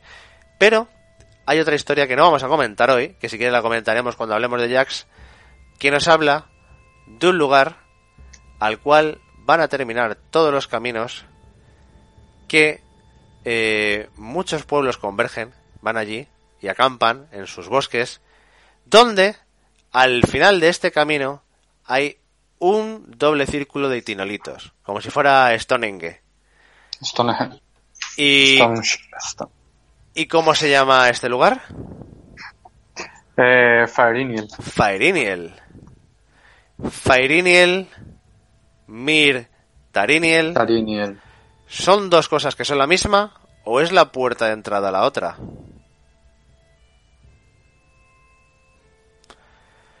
Nuevamente, las historias nos cuentan mucho más de lo que aparentan. Eh, ¿Dónde situamos Faeriniel? Al final del camino de piedra. El camino de piedra se supone que es este que cruza todo lo que Exacto. el mapa. Desde la universidad, el puente Hasta de Imre, desde de Imre hasta la Sierra de Borrasca. Y por el camino van habiendo itinolitos, como si fueran marcando el camino que te lleva hasta allá. Y por esos itinolitos pueden entrar y salir ser- seres Fae. Porque, además, atraviesa el bosque de Eld y llega al final del todo. Un doble círculo, Faeriniel parece que viene de Fae, de Fata, de mundo Fata. Mir Tariniel, ¿nos están diciendo acaso que desde Faeriniel se va a otro plano que no es el mundo Fata, que es Mir Tariniel y está en otro sitio, en otra dimensión distinta del mundo Fata y, y de Temerant, o de los cuatro rincones de la civilización? ¿Acaso Faeriniel y Mir Tariniel es lo mismo que, como es así mágico, la gente la ha llamado Faeriniel, no pensando que es de, de los Fata? Mir Tariniel en realidad es una ciudad Fata, es una ciudad de seres Fata. Y Selito sería un Fata. siempre hemos dicho que Mirtarinel es una ciudad modelada. Exacto. Podría ser perfectamente. Pero puede ser que las siete ciudades otras sean siete ciudades humanas con algo de modelación, pero Mirtariniel sea una ciudad de seres fata. Modelada totalmente y habitada por seres fata ya. Exacto, que ese, sea, que ese sea su hogar. ¿Seguimos? La capital, la capital del reino. Seguimos, pero vas viendo como de, de la Sí, sí, sí, sí. idea inicial que tenemos cuando lo leemos, que nos creemos todo, pero cuando te paras a pensar, a ver, espérate, ¿quién nos cuenta esto? ¿Cómo nos lo cuenta? ¿En qué contexto está? Esto cambia muchísimo. Venga, seguimos. En medio del silencio, Illa se quedó de pie junto al cadáver de, Lin, de Lanre y pronunció su nombre. Su voz era un precepto. Su voz era de acero y de piedra. Su voz le ordenaba que volviera a vivir. Pero Lanre yacía inmóvil y muerto. Con temor, Lira se arrodilló junto al cadáver de Lanre y susurró su nombre. Su voz era una llamada. Su voz era de amor y de deseo. Su voz le pedía que volviera a vivir, pero Lanre yacía frío y muerto. Desesperada, Lira se echó sobre el cadáver de Lanre y lloró su nombre. Su voz era un susurro. Su voz era de eco y de vacío. Su voz le suplicaba que volviera a vivir, pero Lanre yacía sin aliento y muerto. Lanre estaba muerto. Lira lloraba y le tocaba la cara con manos temblorosas. Alrededor, los hombres giraron la cabeza porque era menos doloroso contemplar el campo ensangrentado que el dolor de Lira. Pero Lanre oyó la llamada de Lira. Lanre se volvió hacia el sonido de su voz y fue hacia ella.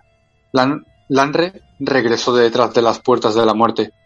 Pronunció el nombre de su esposa, esposa y abrazó a Lira para consolarla.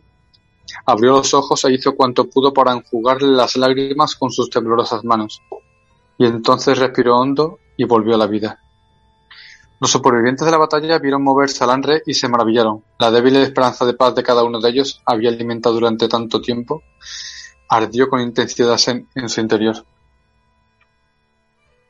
Vale, me va a decir algo. Es que, mira, aquí un par de cositas que me desconciertan, ¿vale? El primero es, su voz era de eco y de vacío. Cuando leemos la música del silencio, ¿vale? La historia de Auri, eh, se medio eh, explica que las cosas que están vacías son cosas que no tienen nombre, que han perdido su nombre. Vale, está muerto. Le está ordenando primero volver a la vida. No funciona. Utiliza el nombre secreto del Anre. No funciona. Está muerto. Y de repente, a mí lo que me china es que dice, el Anre escuchó su voz y regresó detrás de las puertas de la muerte. Es como... Lo puedes tomar como literal, que estaba muerto y ha vuelto de la muerte. O lo puedes tomar también como que estaba detrás de las puertas de piedra. No sé, queda, queda un poco, queda un poco extraño. ¿Por qué de repente a la tercera llamada vuelve? O quizás siendo una nominadora, le ha vuelto a dar nombre nuevo a Lanre, porque dice que oye su nombre y, y como que oye su nombre y entonces vuelve a nacer. Si estaba vacío porque no tenía nombre y renace, es porque vuelve a tener nombre. Quizás al ir al ser nominadora le ha vuelto a dar el nombre. O, o en ese caso no sería tanto nominación como modelación. No sí, puede ser, puede ser que lo haya modelado. Que el IRA lo haya modelado, es lo que nos está diciendo aquí. Que, al, no sé, también puede ser que sea un Draug y se haya convertido en un tumulario como Feida Calancis. como ahora en mi vídeo. Pero es que parece ser que que le da como si le, como si Lira le hubiera dado otro otro nombre. ¿No? Volvió- se volvió hacia el de su voz y fue hacia ella. No sé. Me suena, me suena raro, tío, porque las dos primeras veces no funciona y de repente, después de ya que le susurrara, después de que le suplicara, es lo que tú dices, parece como si lo hubiera eh, modelado otra vez, ¿no? No tenía aliento, decía, el Henry no tenía aliento y de repente entonces respiró hondo y volvió a la vida. Hay gente que dice... Es que si, si, eh, si nos ceñimos lo que tú has dicho de, de la música del silencio, que las cosas que están vacías es que no tienen nombre. Exacto. Es decir, Lanre había perdido su nombre, Lanre había muerto, Lanre no tenía vida, en definitiva. Si vuelve a la vida es que recupera su nombre, ¿no? Recupera su... Y la que le está llamando, la que le está dando nombre, la que le está creando ese aliento nuevo, es una de las mejores, de las mayores nominadoras. Salito, Lira y, como hemos adelantado, Jax. Por tanto, puede ser que le esté nominando de nuevo, o le esté, en este caso, dando un nuevo nombre, ¿no? O, o, lo ha perdido, o se lo está recordando, o le o está haciendo que su mente recuerde su nombre, o Exacto. no lo sé exactamente, pero más o menos entiendo que puede ir por ahí los tiros. Hay gente que dice que también, como no tenía aliento, y dice que entonces respiró hondo y volvió a la vida, que ese aliento del enemigo, del monstruo, de la bestia, en realidad se le ha metido en el cuerpo. Y ha hecho el cambiapeles metiéndose dentro del, del cadáver del Anre. Tampoco descartable. Que estuviera vagando por ahí y que en ese momento, en realidad, Lanre sí que está muerto y lo rellena el monstruo. Con lo cual, cuando despierta, efectivamente, como se nos ha dicho las dos primeras veces, Lila le llama, no vuelve a la vida, pero se le mete el cambiapeles y entonces es cuando se levanta. ¿No aquí un apunte Andrés Araya? Que dice que se hablan, hay un momento en el que se habla de varias puertas, ¿no? Las puertas del sueño, de la locura y de la muerte. Y que cuando sale de la muerte, una de, está escondido detrás de una de esas puertas, ¿no?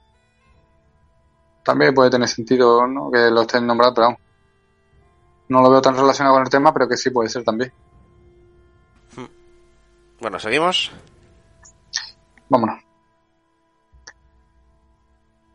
Los. Lanra y Lira gritaban con voz atronadora. El amor de nuestro Señor es más fuerte que la muerte.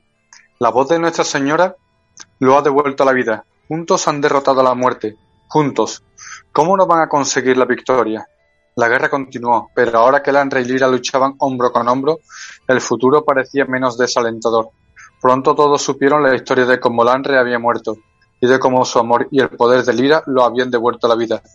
Por primera vez la gente podía hablar abiertamente de paz sin que la consideraran necia o loca. Pasaron los años. Los enemigos del imperio estaban cada vez más debilitados y más desesperados, y hasta los más cínicos se percataban de que el fin de la guerra estaba próximo. Entonces empezaron a circular rumores. Lira estaba enferma. Había secuestrado a Lira. Habían secuestrado a Lira. Lira había muerto. Lanre había huido del imperio. Lanre había enloquecido. Algunos incluso decían que Lanre se había suicidado y había ido a reunirse con su esposa en la tierra de los muertos. Había historias en abundancia, pero nadie sabía la verdad. En medio de todos esos rumores, Lanre llegó a Mirtariniel. Llegó solo, con su espada de plata y su cota de malla negra de hierro. La cota de malla se le adhería al cuerpo como una segunda piel de sombra. La había forjado con el armazón de la bestia que había matado en Vestentor. Vale, y vamos a hacer una pausita. Sí. Eh, mira, aquí cuando empieza, Lira está enferma. Habían secuestrado a Lira. Lira había muerto, la Rey había huido del imperio, la Rey había enloquecido. A mí me recuerda a cuando llega el cambiapieles que lo matan y demás, que al día siguiente todos, todos eh, se inventaban una historia. Eh, no, que si es que el cronista había dejado embarazada a la hija de no sé dónde habían venido por él, si era un mercenario que había tomado Denner, si era un loco, si era un no sé qué, si en realidad era un demonio, ¿no? Cada uno inventa su historia. O sea, aquí tenemos como seis eh, posibles sucesos que todos están relacionados con Lira, pero realmente yo creo que no todos van a ser ciertos, o todos van a tener un poquito de, de, parte, ¿no?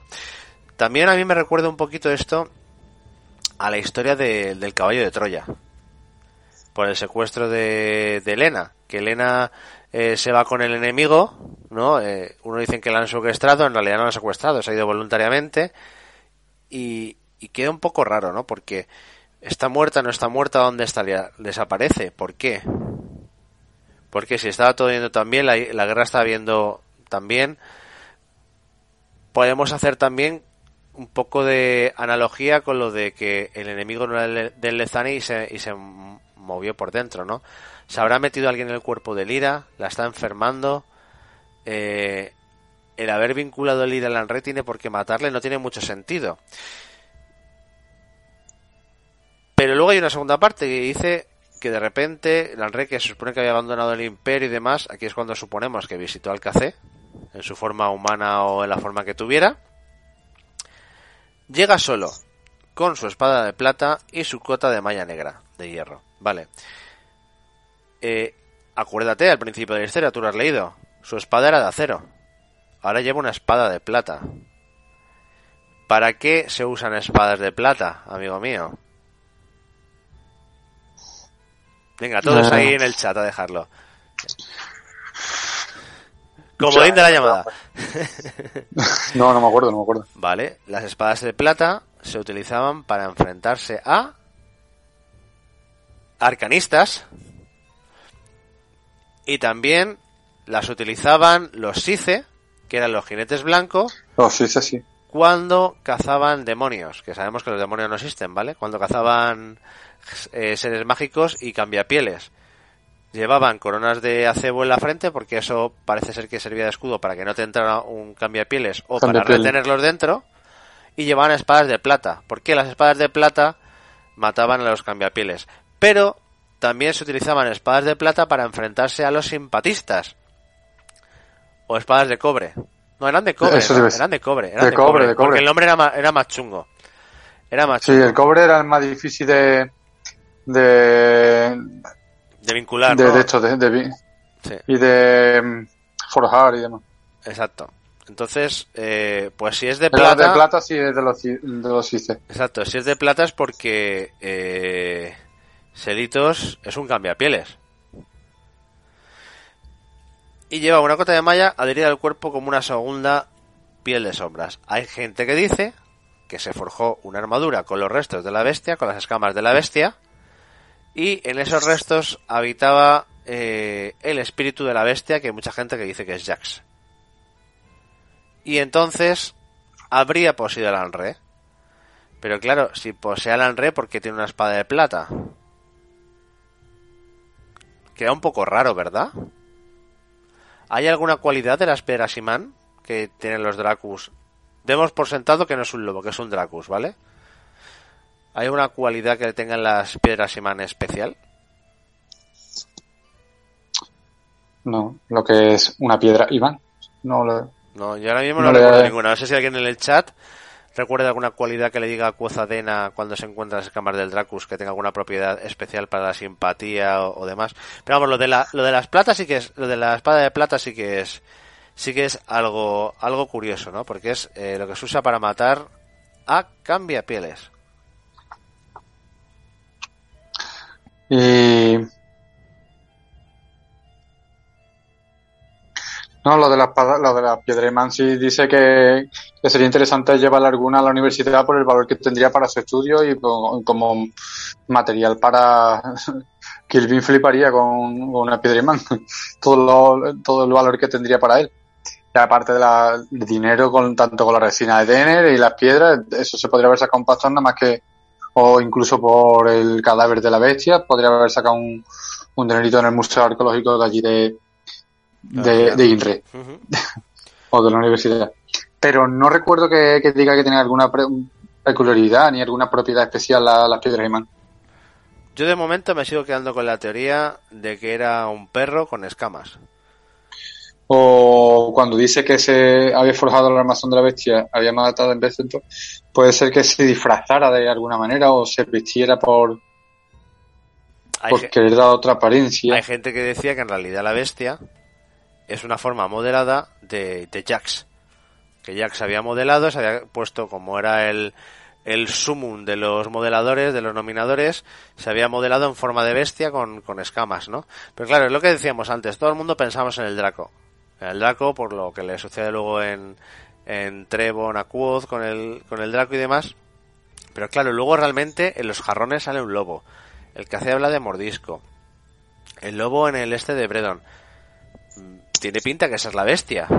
¿No? No, no creo que vaya a haber un Dracus y un lobo también. Hubieran salido las dos, ¿no? Entonces, La mala leche que tiene también el lobo ese, ¿eh? el perro. sí, sí, sí, o sea que, y le, que le muerde los tobillos, además.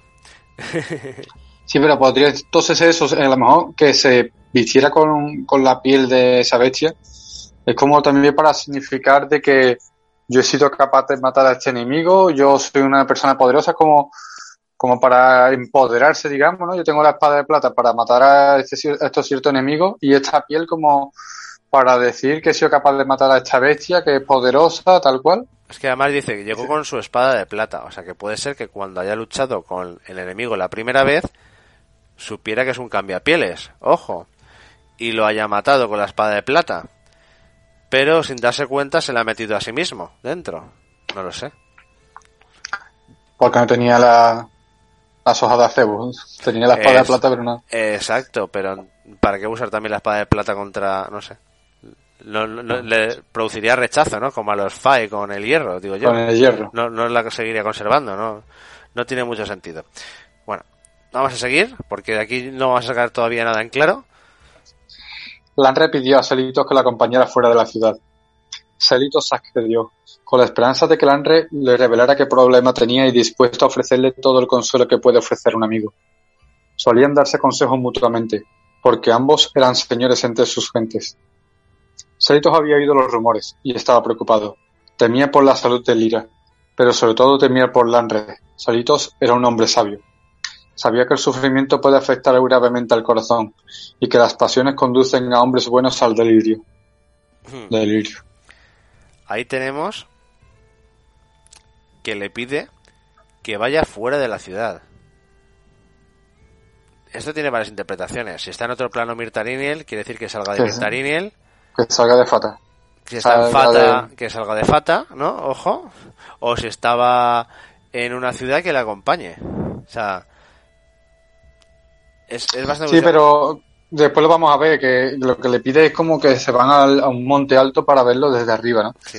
Hay gente que... Mm, es como para ver, es como lo, yo entiendo que lo que quiere decir es que como vamos a salir desde aquí para ver toda esta guerra y demás, lo que está sucediendo desde, desde otra perspectiva, ¿no? vamos a verlo desde lejos para, vamos a alejarnos para ver todo lo que está sucediendo, ¿no? Y, vamos a hablar a ver qué conclusión sacamos. Hay gente que dice que esta parte, junto con el siguiente párrafo que vas a leer, eh, guarda relación con la historia de Jax y, el anciano. Cuando suben a las montañas, que en realidad son Lanrey Selitos, pero con otros nombres. Que yo siempre, al principio de la, la primera vez que lo leí, eh, siempre pensé que el anciano era Tekken. Sí, sí, yo también, yo también. Pero hay gente que dice, por la forma en la que describe las montañas y las, y las altas torres y la torre a la que sube Jax y cómo uno le sigue detrás del otro y se ponen a mirar, que este está describiendo de la misma forma pero con otros nombres la escena de Jax y, y o de Jax y el anciano, el ermitaño, eh, la misma forma de Rey y Gelitos, pero cambiando en la forma de contarlo.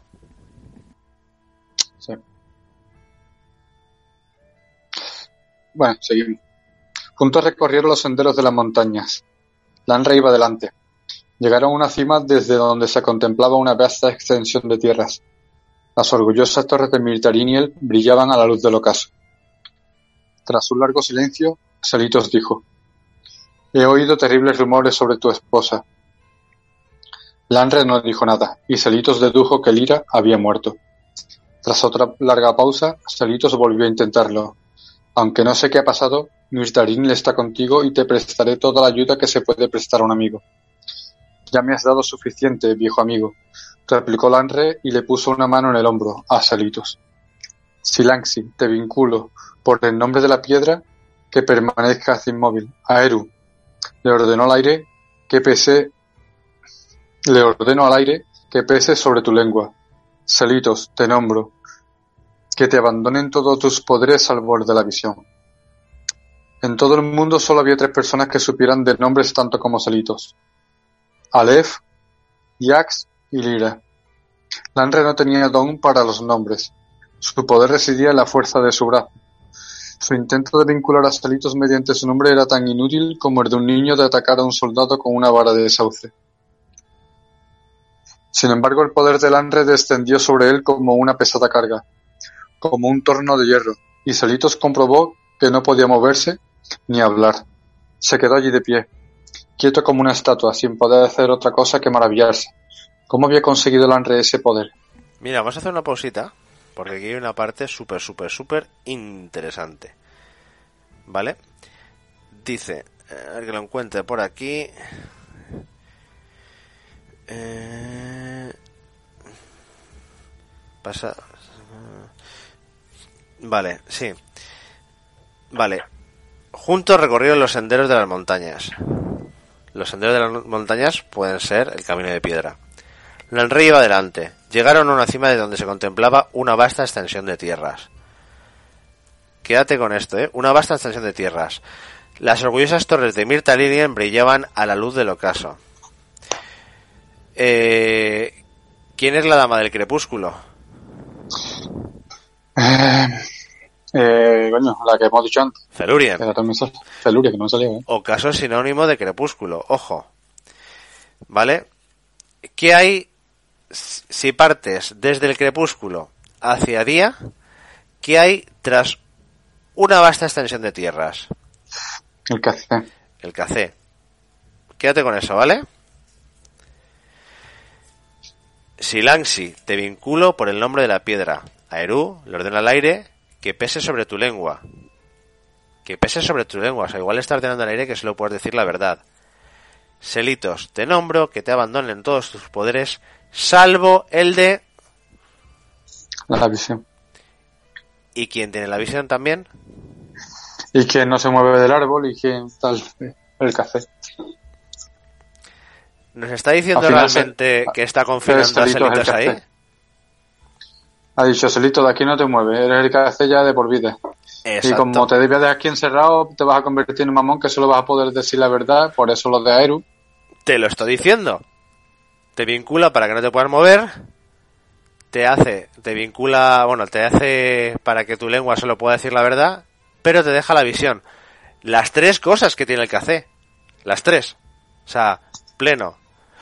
No nos lo está diciendo, pero yo creo que es súper, súper, súper evidente. Además te lo dice que van por el ocaso, hay una extensión de tierra vasta, tal. Le dice, ven, sal, sal de tu, de tu casa, ven conmigo, ¿vale? Salen de, salen de Mirtariniel, ¿vale? Igual Mirtariniel estaba en la Sierra de Borasca, salen y se meten al mundo Fata, que está allí la entrada. Es lo que yo entiendo. Sí. O sea, eh, tiene todo el sentido del mundo. Independientemente de teorías que unos puedan decir que si uno es tal o es cual, todo lo que pone aquí se cumple. Y luego te dice, Lanre tenía la fuerza de su brazo, no era nominador. Lanre que era, era simpatista. ¿Vale? Él podía eh, vincularte, podría hacerte simpatía, podría re- retenerte, pero no sabía utilizar los nombres. No sabía los nombres profundos para realmente dejarte ahí en el café encerrado. ¿Vale? Y te dice, solo sabían Aleph, Iax o Lira. Aleph puede ser el gran MacGuffin, ¿no? El, el, el que se destape luego en el tercer libro que al final es el malo malísimo, porque es el que menos se nombra. Pero bueno, los dos que conocemos, Iax, no sabemos nada de él, salvo que en todo momento guarda similitudes con Selitos, pero espérate, ¿qué te acabo de decir? Que la historia de Iax y el anciano es exactamente la misma del paseo de, de Iax, digo, de Lanre y de Selitos. Y te dice Lira. ¿Es posible que Iax haya metido en Lanre? ¿Es posible que Lira que esté desaparecida en realidad se haya metido dentro de Lanre? ¿Y se la mara? ¿La mala? Ahí hay algo que no cuadra. No sé si te das cuenta. Los nombres no Sí. cuadran. Porque Iax, por descripciones de Felurian, tiene la misma descripción de Selitos. Yo estaba pensando en cuál, por cuál me decantaría. Yo lo veo así, de que uno de ellos dos, o Jax o Lira, estaba pensando que entró en el cuerpo de Saritos. O sea, de Lanre, perdón. Pero, ¿quién? Lira, ah, porque cuando, Lira- cuando Lira muere. Que cuando, claro, y que cuando muere, cuando muere lo que hace es entrar en el cuerpo de, de Lanrey por eso es capaz de nominar. Por eso él aprende la nominación, porque ha cambiado, porque ha hecho un cambio de piel. Y por eso tiene la espada. No, no lo de la espada no. Es que tanto Iax como, la, como Lira son sospechosos. ¿Por qué? ¿Por qué, ¿Por qué Iax? Porque Iax se supone que es el que robó la luna y comenzó la guerra de la creación. ¿Vale? Iax se supone que es el gran enemigo. No sabemos si la bestia, ¿vale? No sabemos si la bestia eh, es Iax o es una criatura de Iax o es Iax dentro de otro cuerpo o modelado a sí mismo, ¿vale? Pero uno puede ser Iax. Y Iax sí que tenía ese poder. Y Lira, Lira está desaparecida. Lira, veremos luego más adelante que Lira era una soñadora. Tenía sueños. ¿Quiénes tienen sueños y no pueden dormir? Eh, Los modeladores. Sí, debe ser salido, pero... Todos pensamos que Lira era nominadora, pero igual también era una modeladora encubierta. Sí, bueno, también lo hemos dicho antes, que podría ser una modeladora al, darle el nombre a Lanre. Y además, también tenemos, mira, ¿de quién protege Haliax a los Chandrian? De los Samir, de los cantantes y de los... Y de los Ice, ¿no? De los Ice. Vale.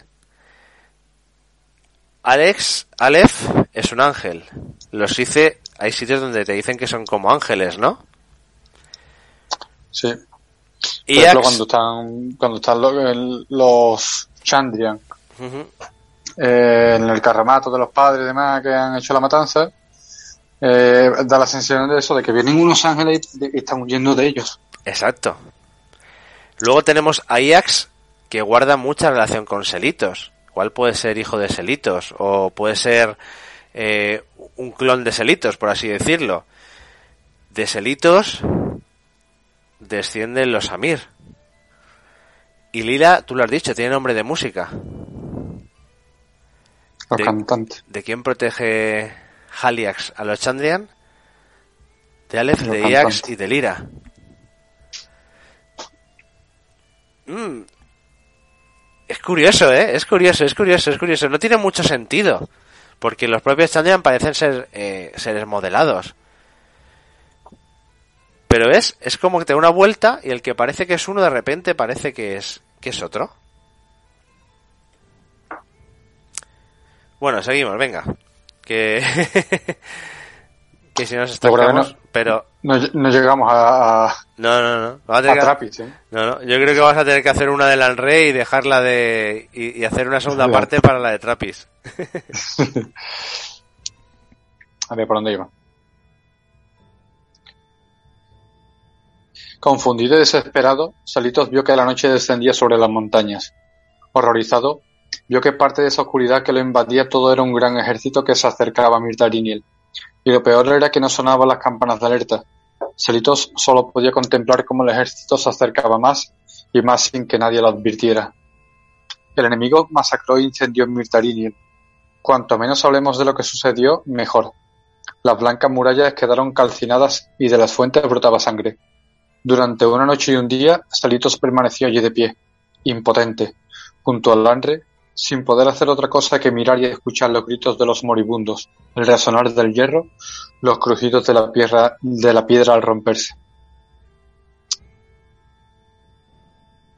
Vamos, esto prácticamente lo que está diciendo es cómo destruyen a Militariniel. También tú puedes pensar, dice, bueno, si están en, en el mundo Fire, está vinculado, ¿cómo puede ser que vea caer la noche en las montañas? Bueno, es que no tiene que estar viéndolo necesariamente desde allí, que tiene la visión. Claro. Se supone, y él se supone que ya se hemos dicho que está anclado allí al, árbol del café. Está anclado a, la tierra, de momento. Vale. Entenderemos, bueno, que está allí en, el, en la llanura esa, en el pasto amplitud de tierra, sí. Desde allí lo vería con la ah, visión. con la visión impotente. Nada más que viendo, viendo y escuchando los gritos. La visión y en este caso el oído. A la mañana siguiente, cuando la luz del amanecer iluminó las torres ennegrecidas de la ciudad, Selitos comprobó que ya podía moverse. Se volvió hacia el Lanre y esa vez la visión no le falló. Vio en Lanre una gran oscuridad y un espíritu atormentado. Pero Selitos todavía notaba las cadenas del sortilegio que lo inmovilizaba. Lidiando con la rabia y el desconcierto, dijo ¿Qué has hecho, Lanre? Lanre siguió contemplando las ruinas de Mirtadinien. Estaba encorvado, como si llevara un gran peso sobre los hombros. Con voz cansina dijo ¿Se me consideraba un buen hombre, Selitos? Eras de los mejores, te considerábamos impecable. Y sin embargo, mira lo que he hecho. Selitos no podía mirar su ciudad en ruinas. Sí, mira lo que has hecho, concedió. ¿Por qué? Lanre hizo una pausa. Mi esposa ha muerto, dijo. He sido víctima del engaño y de la traición, pero soy el único responsable de su muerte. Tragó saliva y giró la cabeza para contemplar el paisaje. Salitos lo imitó. Desde el, desde el mirador desde, desde el mirador donde se encontraban divisó unas columnas de humo negro. Salitos comprendió con certeza y horror que Mirtarire no era la única ciudad que había quedado destruida.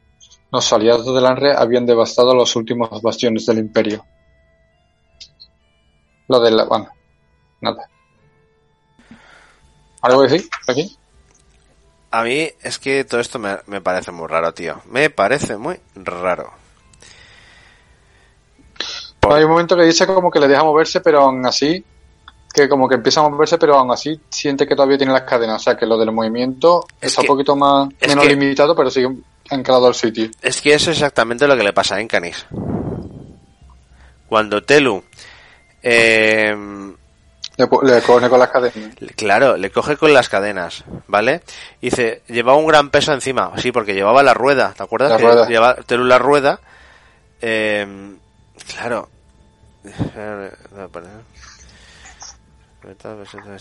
¿Ves? Notaba las cadenas del sortilegio que lo inmovilizaba, que es lo que hacen las cadenas de, de, de Telu.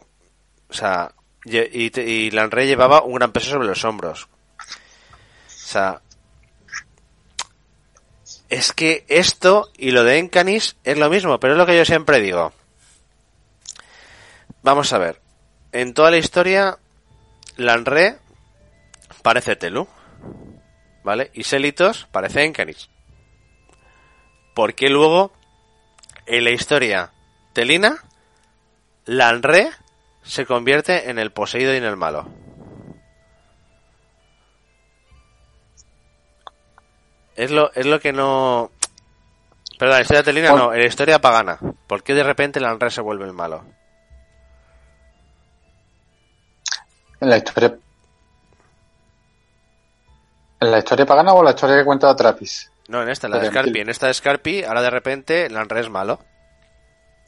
Cuando parece ser el equivalente al Telu de la historia telina. O sea, que Trapi en verdad no está tan desencaminado, por ejemplo, con la historia que cuenta o la canción que va a contarnos Dena. Que el Anre no es el malo.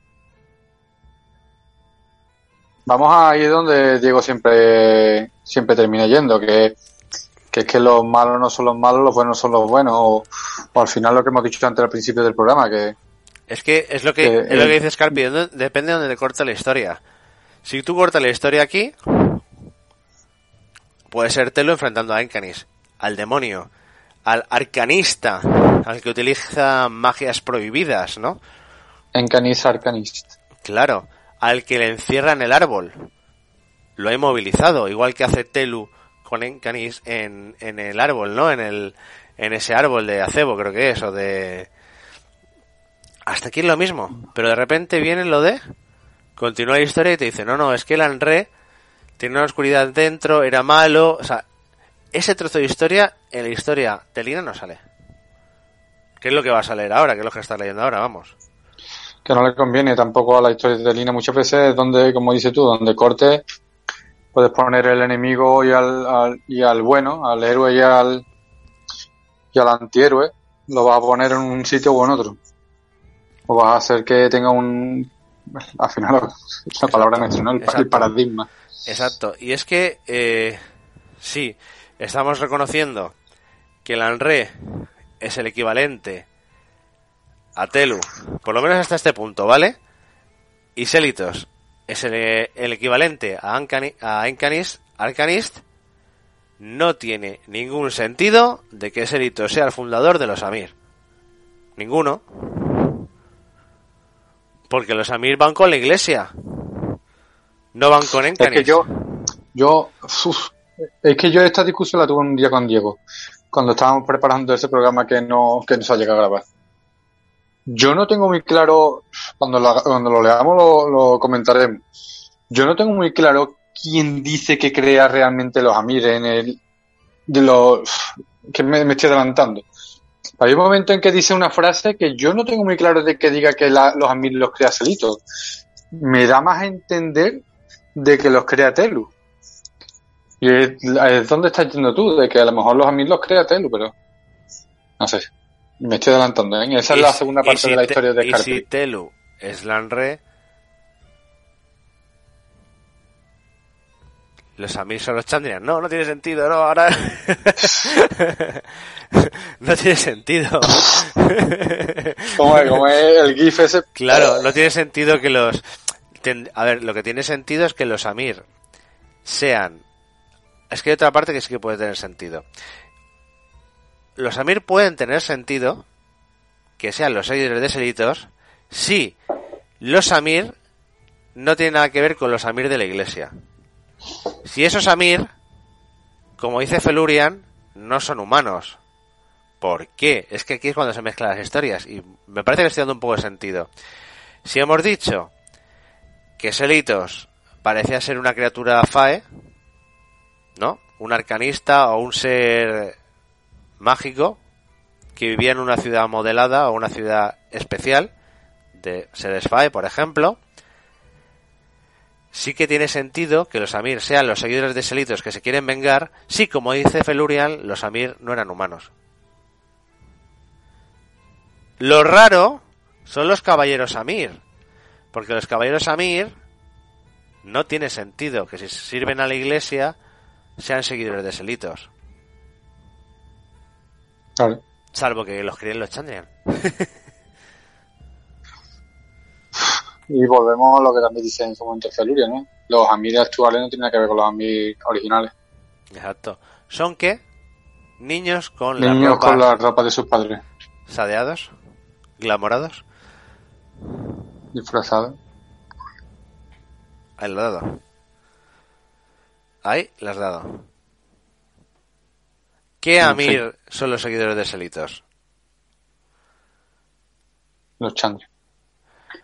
Chandrian, Chandrian. Los Chandrian no, los Chandrian no, serían los, los Amir, los, los, los Amir, los, las criaturas mágicas. Los primeros, los originales. Exacto, los que dice Felurian que eran humanos. ¿Por qué? Porque Sí, que son los actuales, los que, digamos, los que capturaron, por ejemplo, a Scarpi en la taberna. Son supuestamente unos monjes. Bueno, No, estos son, esos serían los humanos. O sea, claro, sí, esos serían los humanos. Pero los que no Sí, son... pero a eso me refiero, que no son los actuales, que son los antiguos, los originales. Exacto, por eso tiene sentido que Felurian diga que no son que no son humanos. Esos sí que pueden ser seguidores de Selito, los otros no. Claro. Los otros si no, no se aliarían con la iglesia. Si la iglesia y Telulanre está contra Encan y Selitos. Qué movida. esto yo es para coger un tablón ahí en, en la pared con un folio, poner este historia cuenta esto, esto, este hace tal, tal, tal, y unirlo todo para, para ver Como si el tiene sentido. típico, como el típico de los asesinatos y sale con las puntillitas unidas por cuerda y Exacto. esto está unido con tal historia, este personaje puede ser tal, lo identificamos. Exacto, por eso te digo, hasta aquí Lanrey y Telu hacen lo mismo. Y Encanis y Selitos hacen lo mismo. Y de repente se da la vuelta y no se sabe por qué. Eh, Encanis también puede ser que Lanre Telu, la iglesia no te quiera contar que fue derrotado por Selitos por Encanis porque no le interesa. Claro. ¿Sabes? Por, simplemente por interés, por no quedar mal ellos.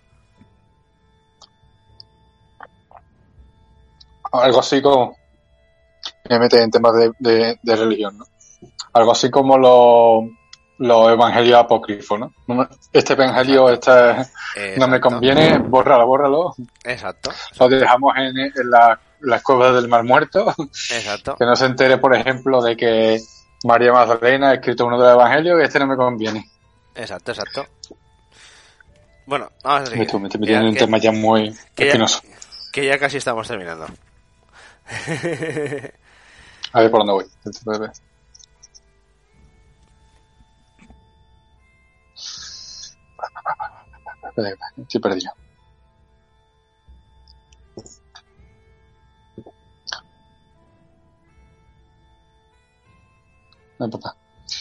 Y eso que era de los mejores. Era terrible contemplar el, el rostro del Henry. El dolor y la desesperación habían hecho estragos en él. Yo, un hombre al que todos consideraban sabio y bueno, soy el responsable de todo esto. Agitó los brazos. Imagínate las infamias que un hombre de menos valía que yo puede ocultar en su corazón. La recontempló Mirtariniel y lo invadió una especie de paz. Para ellos, al menos, todo ha terminado. Ahora ya están todos a salvo. Ya están a salvo. A salvo de las innumerables desgracias de la vida diaria. A salvo de los dolores de un destino injusto. Solitos dijo en voz baja. A salvo del goce y de la maravilla. No existe el goce. Porque le gustaba estar modelados. Claro. Puede ser. El sonido de su voz rom- no, existe el goce, gritó Lanre con una voz espantosa. El sonido de su voz rompió las piedras y rebotó hacia ellos con un eco cortante. Cualquier goce que surja aquí lo asfixian rápidamente las malas hierbas. Yo no soy un monstruo que destruye por puro placer. Si siembro sale es porque tengo que elegir entre las malas hierbas o nada. Solito solo veía vacío detrás de sus ojos. Solito se agachó para coger del suelo una piedra con un canto puntiagudo. ¿Pretendes matarme con una piedra? Lanre soltó una risotada. Quería que lo entendieras. Que supieras que no era locura lo que me obligaba a hacer estas cosas. Tú no estás loco, admitió Solitos. No veo locura en ti. Confiaba en que quizás quisieras unirte a mí en lo que me propongo hacer. Lanre habló con un des desesperado anhelo en la voz. Este mundo es como un amigo con una herida mortal. Una pócima amarga administrada con prisa solo consigue aliviar el dolor. ¿Destruir el mundo? murmuró Solitos. Tú no estás loco, Danre. Lo que se ha apoderado de ti es algo peor que la locura. Yo puedo curarte. Tocó la afilada punta de la piedra que tenía en la mano. ¿Quieres matarme para curarme, viejo amigo? Lanre volvió a reír, era una risa terrible y salvaje. Entonces miró a Celitos, a Celitos, y una repentina esperanza se reflejó en sus, en vacíos ojos. ¿Puedes hacerlo? preguntó. ¿Puedes matarme, viejo amigo? Celitos miró a su amigo los ojos. Vio que Lanre, casi loco de dolor, había buscado el poder para devolver la lira a la vida. Por amor a la lira, Lanre había buscado el conocimiento donde es mejor dejar el conocimiento en paz, y lo había obtenido pagando un precio terrible. ¿Qué puede decir esto? Que Lanre había buscado el conocimiento donde es mejor dejar el conocimiento en paz. Que había de buscar a Iax, algo de eso. Es que yo creo que si Selitos es el KC, por lo que hemos dicho antes, Lanre no ha ido a buscar el, el- no ha ido, no ha obtenido ese poder de, De lira. Lo ha tenido de, de Iax. de Iax, la ha tenido que obtener de Iax, con lo cual cuando mata a la bestia, Iax no ha muerto, ha huido. Ese, eso es a mí lo que me, lo que me está transmitiendo.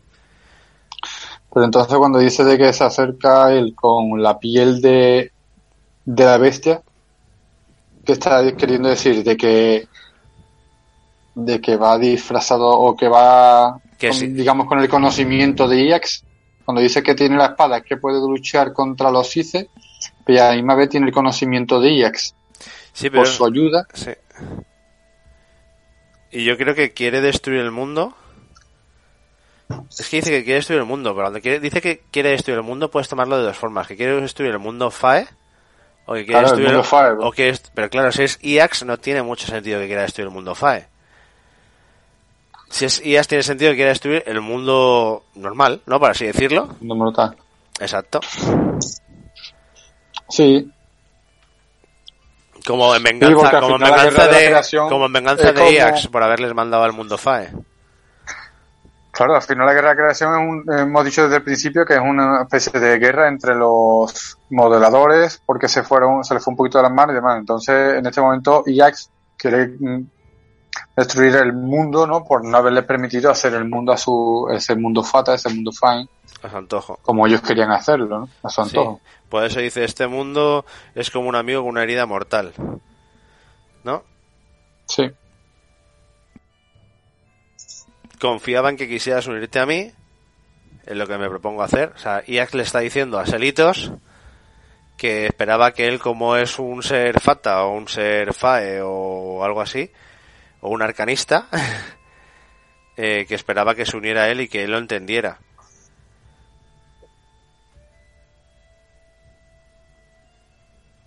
Pero se ve que le ha traicionado.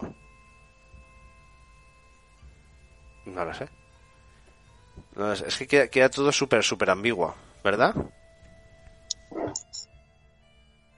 Y también dice que tenía una risa terrible, que ahí es cuando enlaza lo de terrible también con Lanre, Ah, que es lo mismo de que decía Lira. de Lira. ¿Verdad? Es que es, Que- es que es, es que utiliza cosas de los dos. Y Lira, no, y único- Lira- lo y único que Lira- no y nombra- Lira no sabemos dónde está. A lo único que no nombra es Aleph, pero bueno. Y también aquí hay una cosa que me china, bueno, ahora cuando lo cuando cuentes como como derrota Selitos a a Lanre te lo voy a te lo voy a comentar.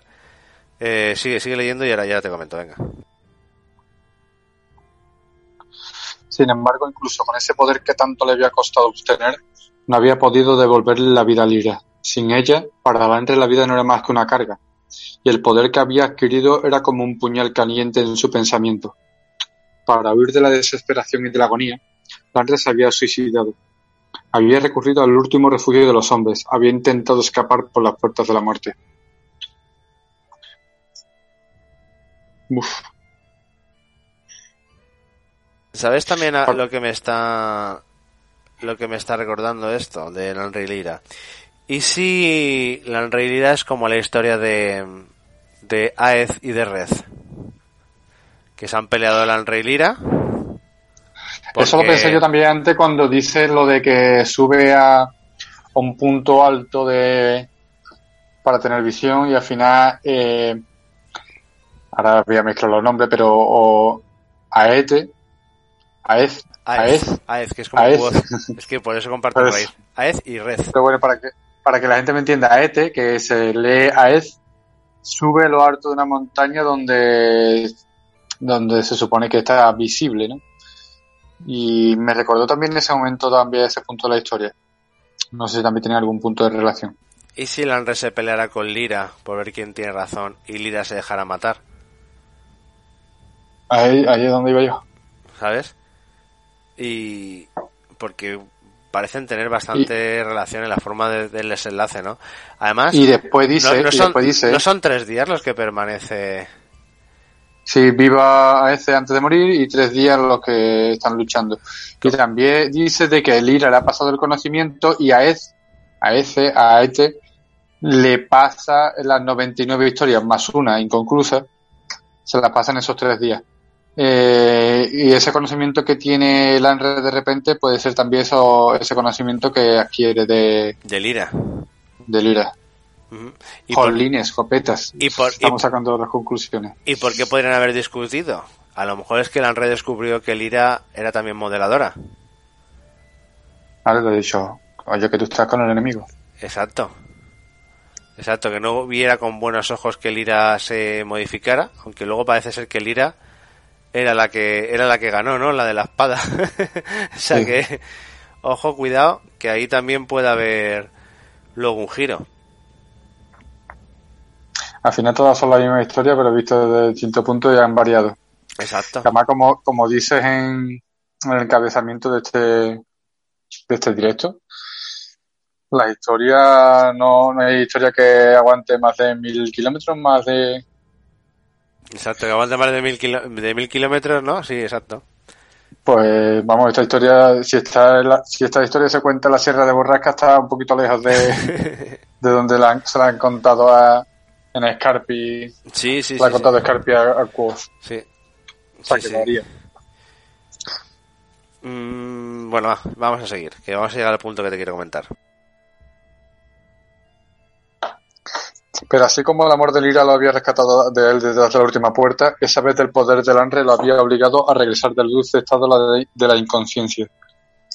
Su recién adquirido poder lo hizo volver a su cuerpo, obligándolo a vivir. Selitos miró al Anre y lo comprendió todo. Ante el poder de su visión, esas revelaciones colgaban en el aire como oscuros tapices alrededor de la temblorosa figura del Anre.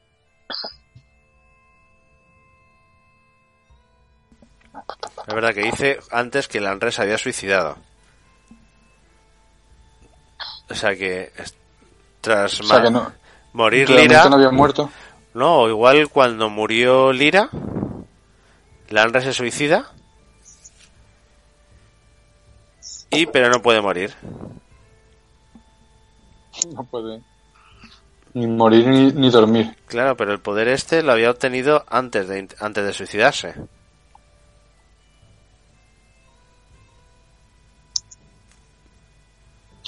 Su recién adquirido poder lo hizo volver a su cuerpo. Pero el poder no dice que lo que lo tuviera antes de morir, ¿no? Lo, puede ser que lo No, porque dice arriba, Lanre se había suicidado. Había recurrido al último refugio de los hombres. Había intentado escapar de las puertas de la muerte.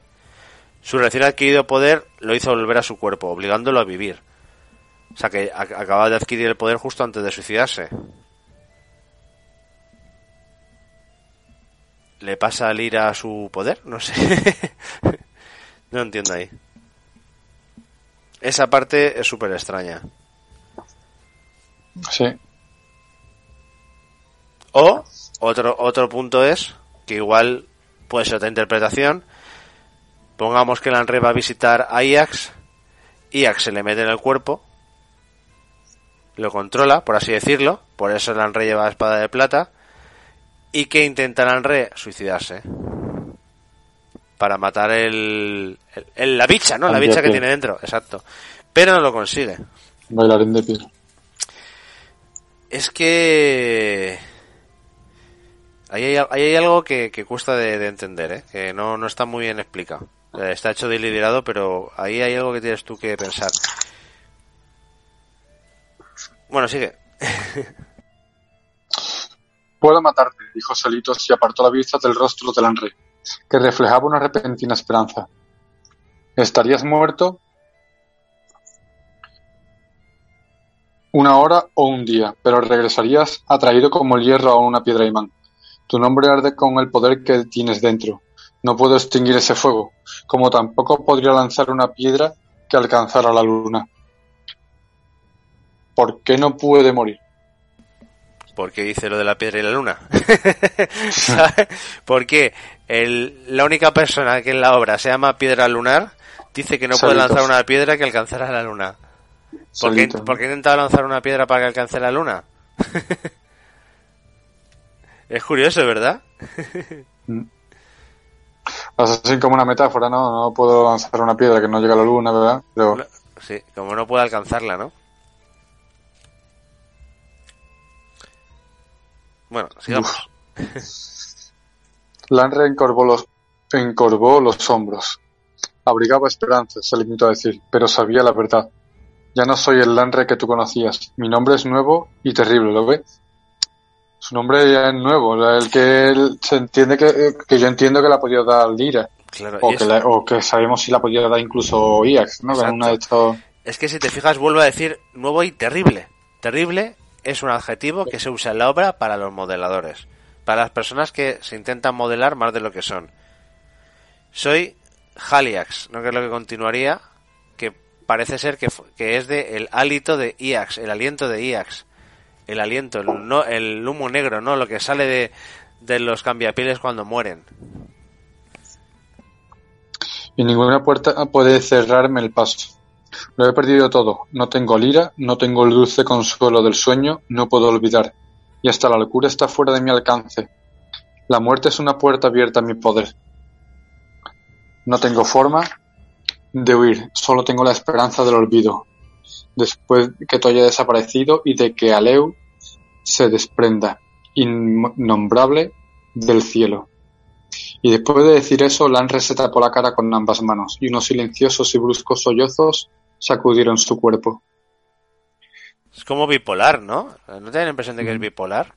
O sea, a mí la impresión que me está dando hasta ahora esta parte, ¿vale? Lo poco que se puede entender es que puede ser que el Anre haya matado a Lira por las historias de Aez y Pez, esté arrepentido, ha ido a buscar ayuda en Iax, Iax se la ha metido dentro, él ha intentado acabar con Iax y no lo ha conseguido, y parece que está siendo bipolar, y Iax lo que quiere es utilizar su cuerpo para destruir el mundo. Pero ¿por qué quiere matar a Encanis? ¿Y por qué Encanis es mentiroso? ¿Y por qué Encanis... Esa es la parte que no entendemos. es que Encanis... Si Encanis... Bueno, Encanis, estoy diciendo Encanis... Selitos. Selitos es malvado y es el café. ¿Por qué Iax querría matar también al café?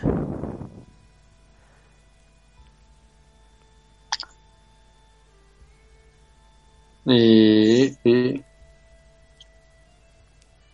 Bueno, una cosa, en, en, el café se supone que había unas flores, ¿no? No recuerdo el nombre, que ayudaban a revivir y demás. Sí. En algún, en algún momento están intentando quizás también... Pero ¿las flores esas es una metáfora o quizás... Las rinas, ¿no? Rinas se llaman. Rinas, rinas, es verdad. Quizás estén intentando revivir a, a uno de ellos. Por, o es que Celitos, en este caso, al estar en el cárcel, puede ayudarle a resucitar de alguna manera. Puede ser. Esto es curioso, ¿verdad?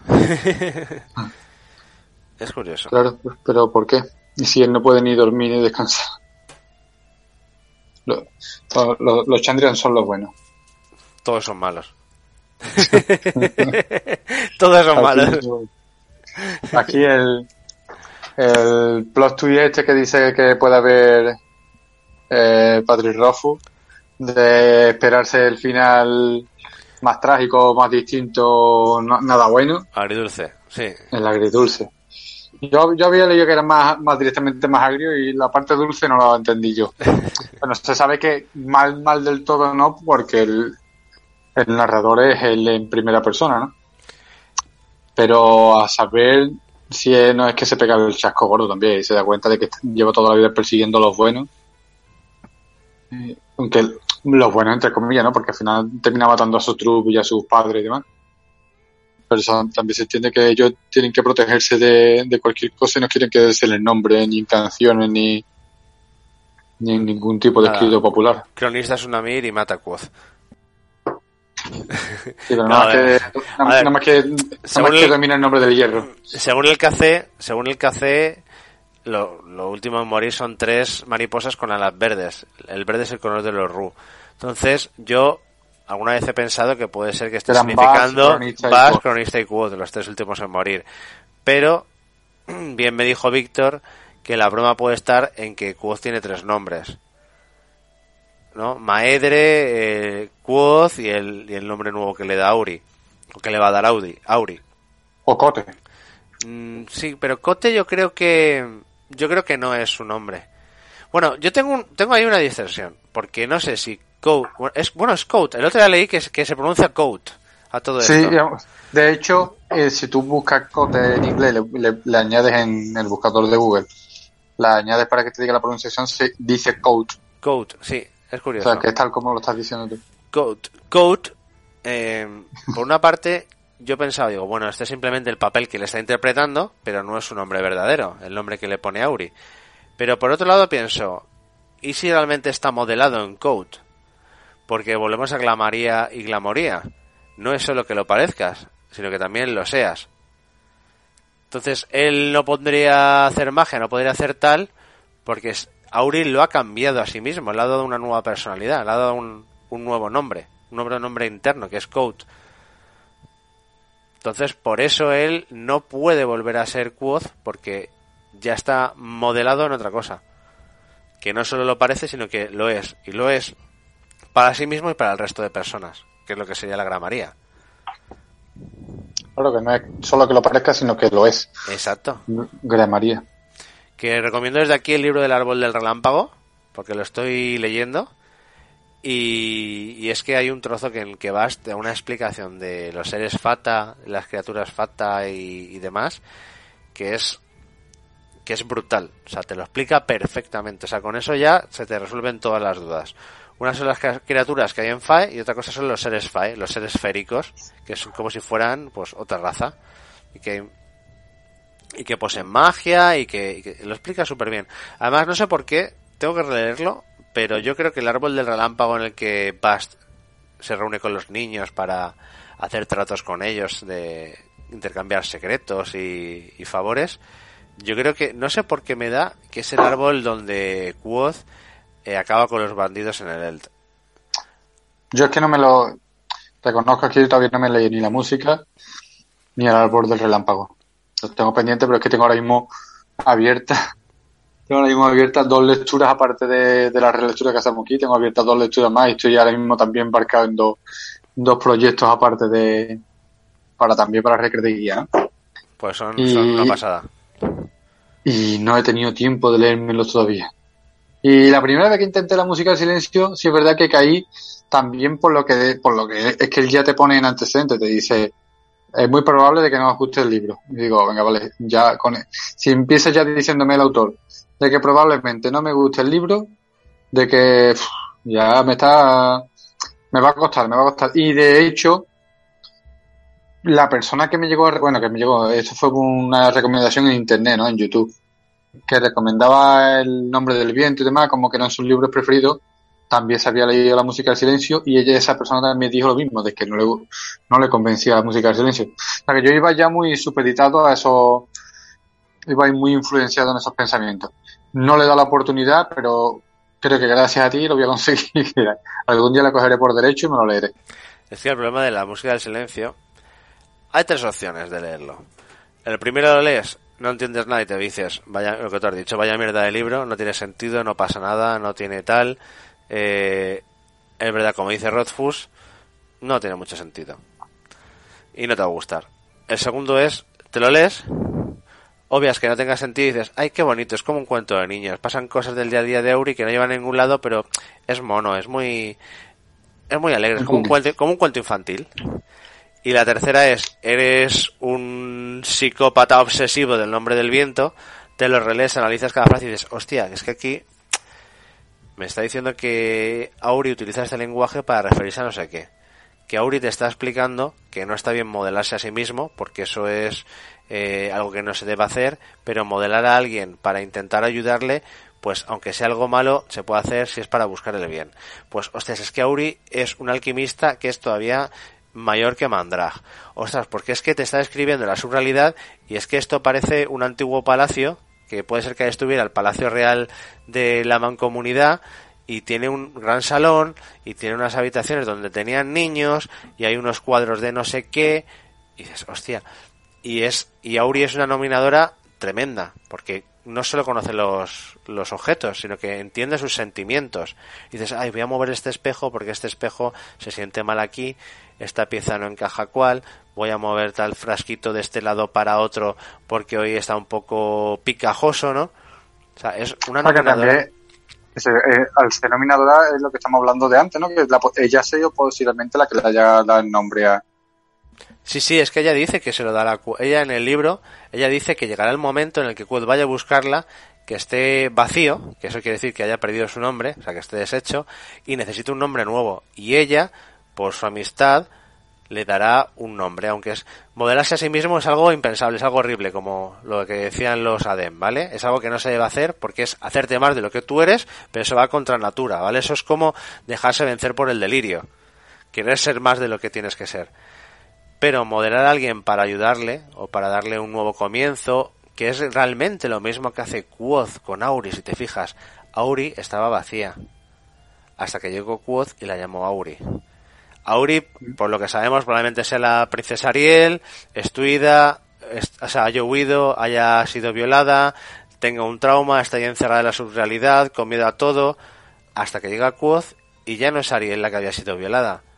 La da un nombre nuevo, la llama Auri. Entonces ya es una persona nueva. Luminosa. Exacto. Pues es lo que ella va a hacer con Quoth. Llegado a un punto en el que Quoth, además te dice Quoth, es como, ¿cómo lo dice? Es como el oro con volutas. Parece que sea malo, pero en el fondo tiene un brillo interior, ¿sabes? Que, que en el fondo, aunque pueda hacer cosas malas, tiene una luz interior que, que él no quiere hacer cosas malas en sí. ¿vale? Que es que es brillante. Creo que nos ha dicho algo Franco Bellegamba por ahí. ¿eh? Sí. De hecho, Auri se prepara para eso, exacto. Auri sabe muchísimo más de lo que de aparenta, sí, exacto. Y además Auri parece tener el don de la visión, ¿vale? Auri eh, tiene, tiene el don de la visión. No sabemos si porque en Vintas quizá haya más vínculos de sangre con Mirta Niniel o alguna cosa así. O porque te algo de sangre FAE. Hombre, Auri lo que estaba, lo que estaba diciendo aquí en el chat, Auri sabe muchísimo, porque por ejemplo, en su momento se sabe que conoce a los Siridae, que ahí es donde comete el error Quoth de preguntarle por cómo conoce a los Siridae. Eh, estamos viendo de qué sabe nominación. sab- ¿Por qué, ¿Por qué huye cada vez que se le habla de algo personal? ¿Qué es lo que le haría a ella huir para esconderse ahí en la surrealidad? siendo una gran nominadora. ¿Por qué Elodin no se la quita de medio? Ha dicho que la, la el manicomio ese, no me acuerdo el nombre, tío. Las gavias. La gavia eh, no está hecho para ella, está para cierta persona, pero ella no tiene por qué estar ahí dentro. Uf, Es que hay, hay una teoría que yo pienso que realmente es cierta y es que Quod ya nos ha contado los orígenes de Tena y de Auri. ¿Vale? Que Kirin sería Dena y Eli Eli. sería sería Auri, ¿vale? A Kirin la violaron, pero es más echada para adelante, entonces como que intenta superarlo y demás. Y luego tenemos a Eli, que es la hija del alcalde, que es como si fuera Auri, la hija del rey, ¿vale? Las cuales han sido violadas y se han quedado ahí como una especie de trastorno, eh, una locura metido para adentro, que no hablan con nadie, que se han abstraído y demás, ¿vale? Y si tú coges bueno, aparte, el novio era Jason. Jason, Wood le parte el brazo. Auri puede ser que fuera prometida de Ambrose. ¿Y Ambrose que le parte Wood? El brazo. O sea, es como si ya nos hubieran contado las historias, ¿vale? ¿Qué pasa? Tú coges a Ellie, se llamaba Ellie, pero ¿cómo le llamaba todo el mundo a? Sí, no me acuerdo. Él, ¿vale? Su Él, ¿no? era él, él. Si tú coges Auri, vamos a decirlo en inglés, Ori, y él, y los juntas, ¿qué te sale? Auriel. Aurel. Princesa Auriel. ya está. Rothfuss nos lo ha contado con metalenguaje. Los orígenes de Dena, los orígenes de, de Auri y quiénes son. Pero no lo hemos visto. Hija de puta, tío. es Normal, que, ¿no? es, que así, una teoría, pero es que es así. Tú lo ves y dices, hostia, es que tiene todo un sentido. Nos lo está diciendo en la cara con metalenguaje. Este va a sacar el libro en 2036. Sí, que como... Lo tiene muy entrevesado, tío. Sí, sí, Espero sí. que mi- mis hijas se lean los libros y me cuenten a mí el final. No, no les, no les dejes ver el cuento de la princesa Fu, ¿eh? No, no, yo me encanta, me encanta. Lo pasé, ¿no? Por... Yo, yo, yo ya lo he leído, ya lo he leído. Yo no lo había leído, pero lo vi como el vídeo que hay en YouTube narrado por él Sí, sí, sí, sí. y con las ilustraciones y muy guapo porque además me gusta mucho porque además él le da su tono. Tiene una voz muy muy chula para la, la, De la Master, narración. de, de Master, de daños. De máster, de, de- total. Y me encanta, tío. De vez en cuando me lo pongo porque es. Además, él dice que esa manera de escribir mm, la, us- la usa para todo. O sea, que eso de, de poner po- tres posibles finales y que todas las historias puedan parecer una cosa, pero después van a ser otra. Y te lo mete en en la princesa y el, señor Fu, como te lo va a meter en el nombre del viento, el temor del hombre sabio, y estamos viendo que también te lo va a meter en el árbol del relámpago, que parecen unas cosas, pero te está contando otras, y en la música de silencio parece que te está diciendo una cosa y te está contando otra. Que él siempre escribe así. Y, y en una historia tan simple como la del cuento ese, eh, lo utiliza como ejemplo. Dice, esto para- parece una cosa, dice, pero mm, realmente son otras. Pues esto lo utilizo para toda mi literatura. En fin, Claro, bueno. luego, luego te das cuenta de este tipo de cosas y dices, claro, normal que tarde tanto en sacarlo. O sea, es que se tiene que comer muchísimo la cabeza. Bueno, vamos a Esto terminar, jodido, 2036, ¿no? Lo- vamos a terminar esta historia. Que yo creo que la, la, la segunda parte de, del Alre y lo de Encani lo vamos a tener que dejar para otro día, porque ya llevamos, eh, pues que llevamos dos horitas y media casi de programa. Y si no, se nos, nos va a dar aquí el amanecer, así como que no quiere la cosa. En lo caso.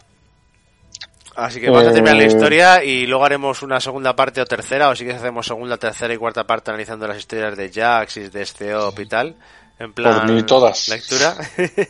Escúchame que ha estado antes de que acabe el programa, pero yo me lo he pasado muy bien comiéndonos la cabeza. sí, sí.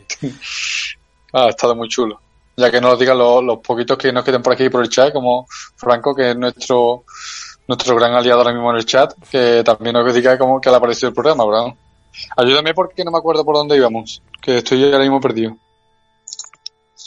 Vale. Eh, creo que por donde decía Selitos contempló las tierras que se extendían a sus pies y sintió una débil chispa de esperanza.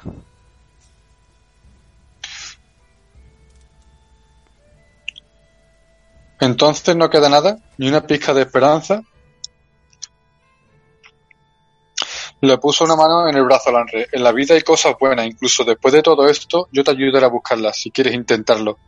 No, dijo Lanre, se irguió cuán largo era, y detrás de las arrugas de sufrimiento, su gesto era majestuoso. No hay nada bueno, sembraré sal, para que no crezcan las malas hierbas. Lo siento, dijo Salito, y se irguió también. Entonces Celito habló con una voz potente. Mi visión nunca se había nublado como ahora. No supe ver la verdad que había dentro de tu corazón. Celito respiró hondo y continuó.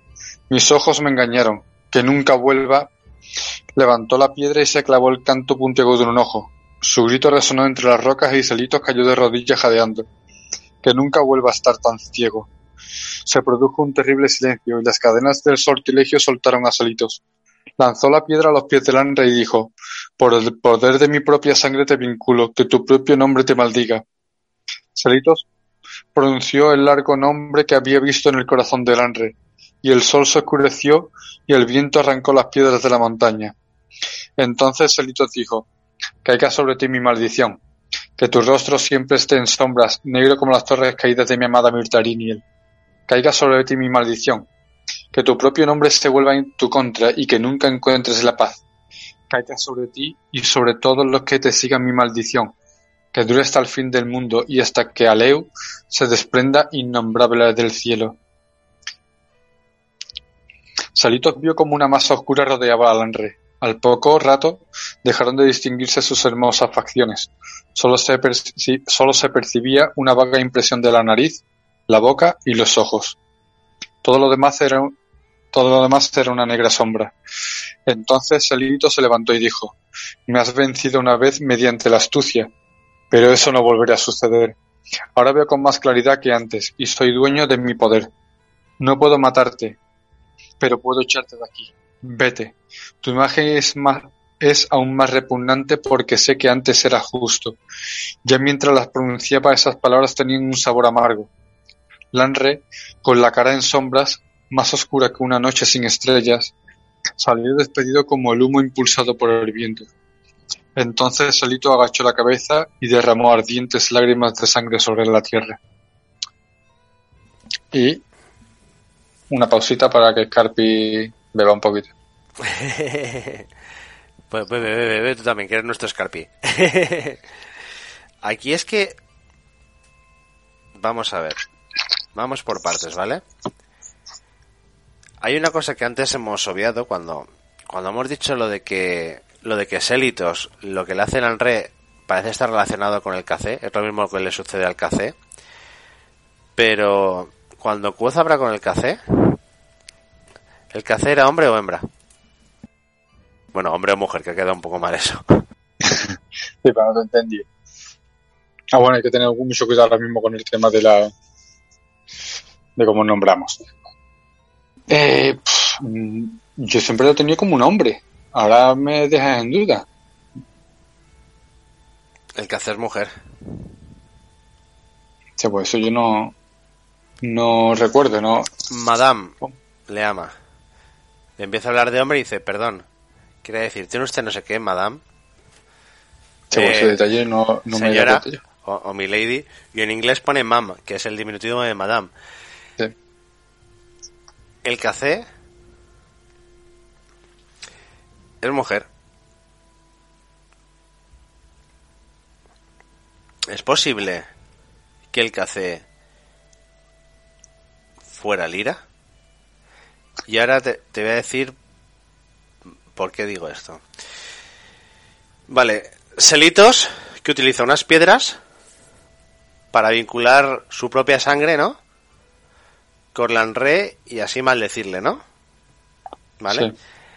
En la caja de los lacles parece que haber unas piedras de cristal de obsidiana, ¿no? Que es una piedra que parece así tipo cristalina.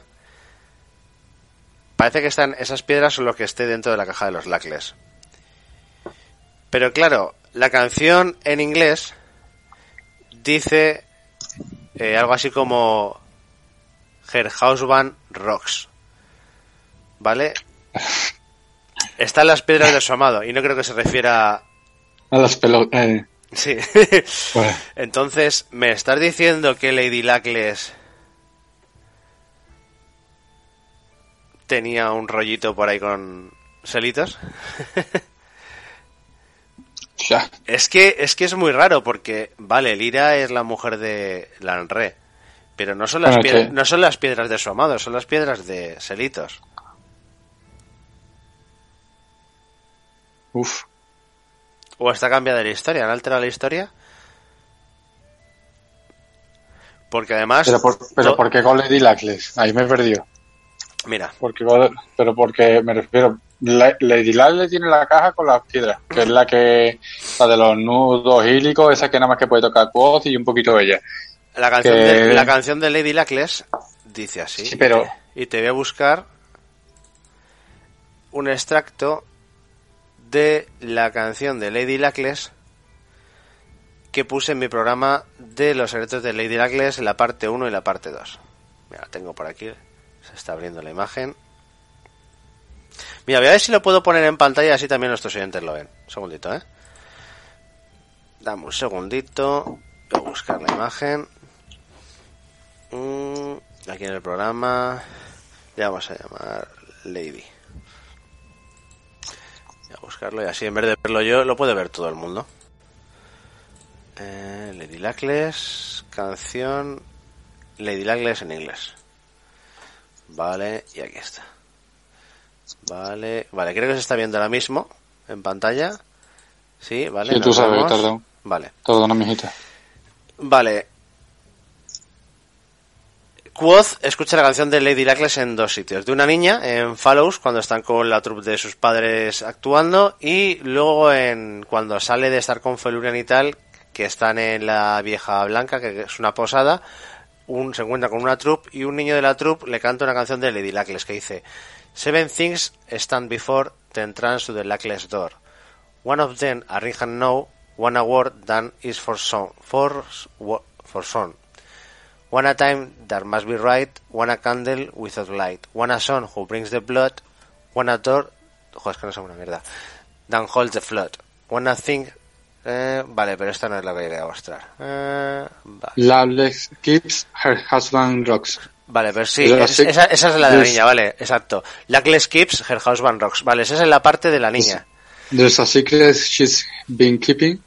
She's been dreaming or not sleeping. Ella No, está, sí. ella está, ella está. Ojo. Soñando pero no está pero durmiendo. no durmiendo. Mm.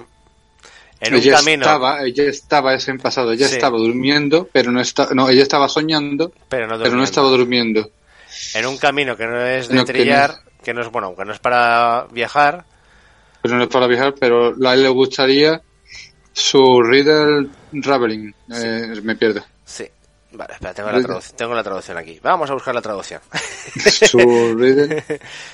Vale, es la, canción, es la canción de la niña. sí, niña de Fallows. Sí. Vamos a Siete cosas tiene Lady Douglas. Es que la, eh, no podemos fiarnos de la canción en castellano porque la canción en castellano está utilizada para que... Rime más o menos. Eh, exacto. Y de aquí dice, keeps Mira, them ahora- as ahora- ahora needed se está her viendo. black dress. La guarda debajo de su vestido negro. Vale. Un anillo que no es para llevar. Un anillo que no es para ponerse, una palabra que es casi un gemido, junto al cirio de su esposo, que no creo que tenga connotaciones fálicas, sino más bien a lo mejor será la vela de simpatista. hay, hay una puerta sin pomo.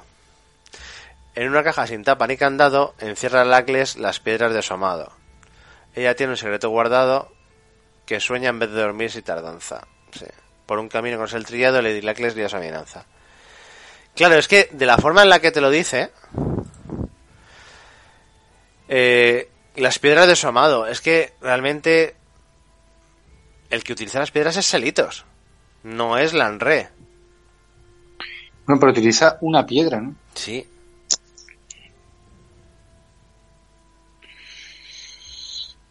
Sí, es verdad que lo- lo- el padre el padre del niño de la troupe y, la niña de Falo no recuerdo qué dicen, ¿no? Pero siempre dicen de que tiene un, son- eh, un significado así como vulgar. Pero ese es lo que aparentemente después ya se sabe de que lo que están hablando es de cuando dice una caja que no tiene pomo ni candado, la gente piensa de que están hablando de lo que está hablando, eh, que si la vela también se Claro. supone que está hablando Es que, la, de la- forma es, que, es, que, no. es que la vela de su marido es lo que hemos dicho, es que Lanre puede ser simpatista.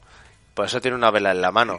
Que es lo que se sale, eh, mira, en el jarrón de los Mauzen, está por aquí, en la vasija de los Mauzen, eh, Haliax, o la figura que parece representar Haliax, tiene una vela luminosa en el centro, o sea, en el suelo, y en la mano tiene una, una vela oscura de sombras, que emite sombras.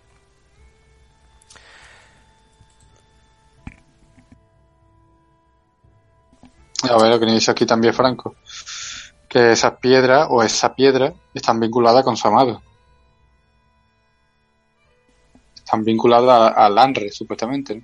Sí, pero son las que usa Selitos, ¿no?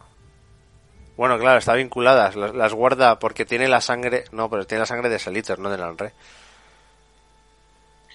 Tiene la sangre de Selito, pero están vinculadas al Anre. Y con esta piedra, de, con esta sa- sangre, estas piedras te vinculo. Las está guardando ella, las está protegiendo. Claro. Para no romper el vínculo. Pero ¿por qué? Eh, Pero vamos, ella lo está guardando y no sabe ni que las guarda. Ella, ella las tiene y no sabe ni que las tiene lo, ni que lo tiene la actual Lady Lacles. O sea, estamos hablando que Lady Lacles era Lira, la, Claro. origi- la original.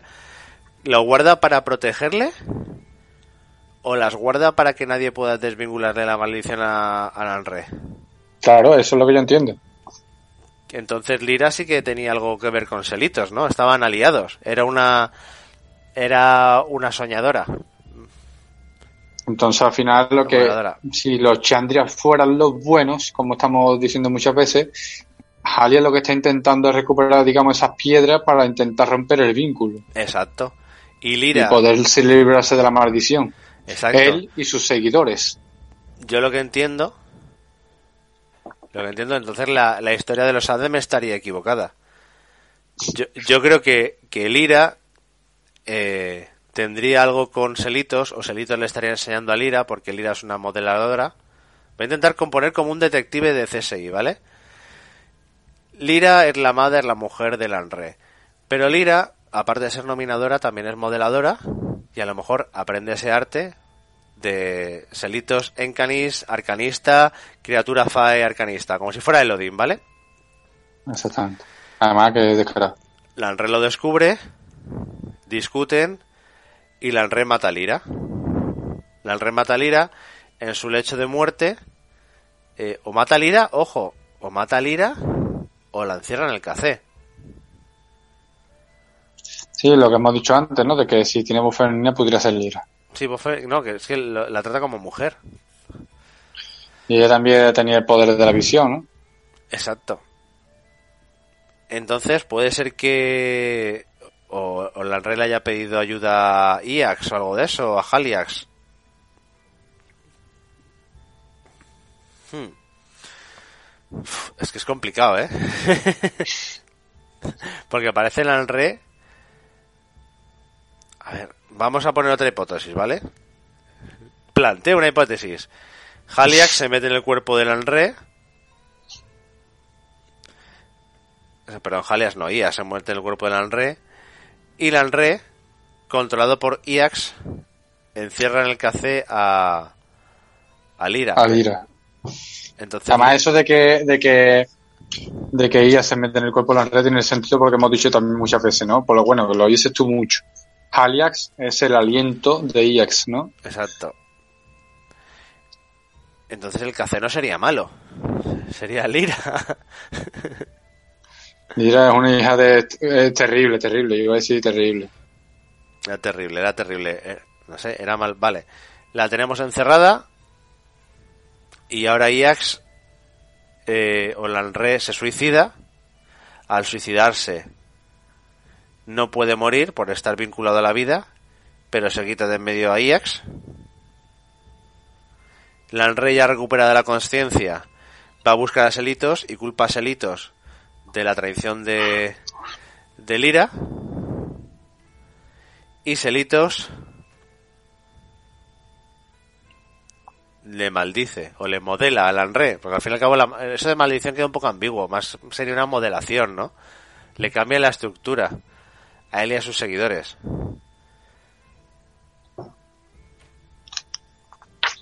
Uf, es complicado, ¿eh? Es complicado. Yo creo que por uno de esos dos caminos va a ir un poquillo la cosa así. Sí, porque es que tiene sentido que Selitos sea el café, pero no tiene sentido que tenga voz de, de mujer. También dice... Lanre también dice de que la muerte de, de Lira es culpa suya. Él- yo soy el único responsable de su muerte. Claro, De porque su muerte puede ser su muerte o puede ser que le encerran en el café o lo que sea. exacto, La muerte no tiene por qué ser muerte exactamente, también puede ser que se la han quitado en medio. exacto. Y que también en ese momento también cuando dice de que he sido víctima he sido víctima del engaño y de la traición. Que también esas frases también son Es que es, sí. que, que, Sí, que- porque además la, la, la canción de Dena recordamos que poníamos a, que ponía a Selitos como un traicionero, ¿no? sí, y el Enre como Como el un héroe, caído en desgracia. que el, el cabrón que se pilla el pobre Quo. Uf, Tienes que rehacer la canción entera. sí, sí, sí. bueno, yo no sé si vamos a poder sacar alguna cosa más en clave. No. No sé. Luego también el final me cuesta, o sea, pone el Alre con la cara en sombras, más oscura que una noche sin estrellas, salió despedido como el humo impulsado por el viento. Sí, pero eso también es como cuando ahí, ahí ya la red ya es alias. Eh, ahí es cuando ya es alias, ¿no? Y cuando alias mm, quiere desaparecer, se envuelve en la capa de sombra y desaparece. Es Cuando, por ejemplo, envuelve al resto de los Chandrian y se quita de en medio. Pero, Así como pero una Así cosa, sale despedido de que del mundo Fae, donde estaba el café, de Mir Tariniel, como un humo impulsado por el viento, o sea, eso también me recuerda a los cambiapieles, a, uy, a, los, a los danzarines de piel, ¿no? La re salió, hacia dónde el caso, ¿no? exacto. No, tampoco se sabe hacia dónde, ¿no? Se quita de en medio y ya está, como desaparece. Me quito ya de en medio y aquí se acaba nuestra... Exacto. Y le falta poner el to be continued. ¿Y cuál sería entonces la traición de Selitos? ¿Qué dice la historia de Dena? ¿Por qué se sienten traicionados? Porque vale, pongamos por un momento que Dena está con los. Chandrian. Los Chandrian se ven ellos los, los desgraciados, los que han sido traicionados, ¿vale? Lo que, lo que hemos dicho antes, he sido traición? víctima del engaño y de la traición. ¿Cuál es esa traición? ¿Cuál es esa traición? ¿Que, les, Que que mal- maldijo? No, porque eso fue el resultado de un combate, ¿no? Cuando les habían atacado ellos a él primero, o él a Selitos primero. ¿Qué traición? ¿Que Lira se había ido con Selitos? ¿O que Lira estaba siendo enseñada por Selitos?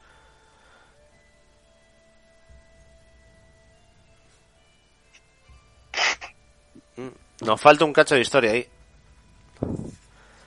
Nos falta un cacho de historia ahí. Bueno, yo creo Que además- que, que, Además que que están mucho más incluso muchas veces están desordenadas. Sí, todas las historias están desordenadas. Lo- no me extrañaría que incluso en el tercer libro un trozo de historia que va antes que esto que estamos leyendo aparezca. Porque, por ejemplo, lo de Trapis, que está antes en el libro, es posterior a esto. Porque habla de cómo, bueno, eh, posterior o paralelo. O Porque habla de simultáneo. cómo... O sea, es o que, esta, simultáneo. es que esta, esta historia continúa la de... O sea, vamos a ver.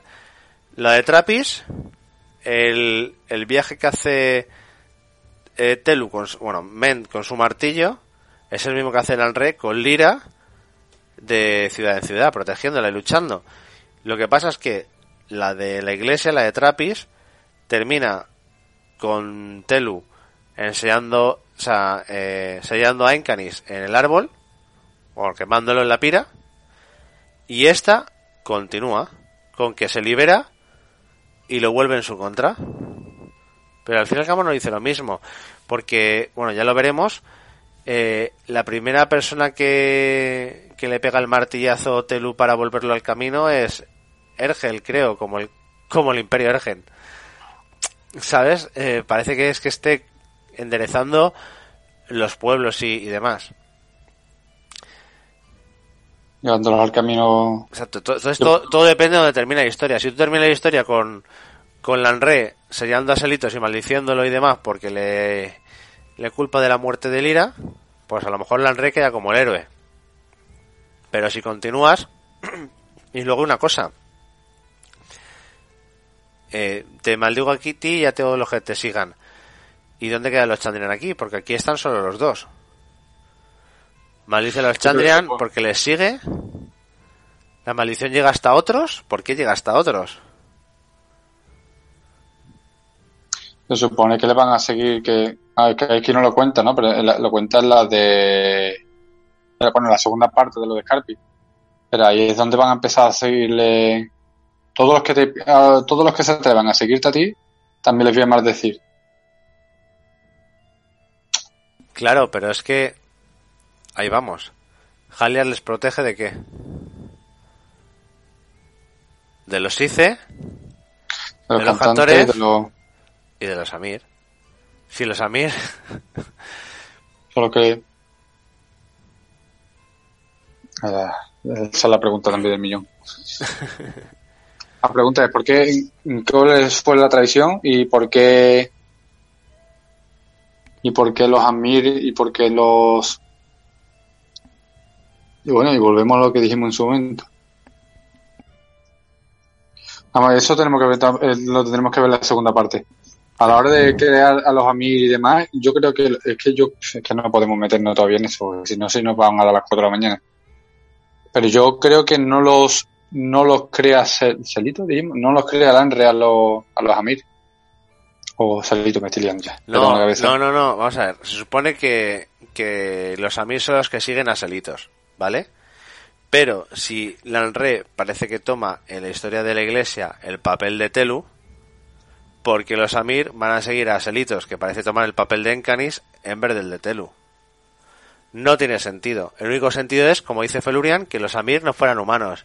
Si no eran humanos, que eran eh, seres Fae, como por ejemplo Selitos, entonces sí tendría sentido.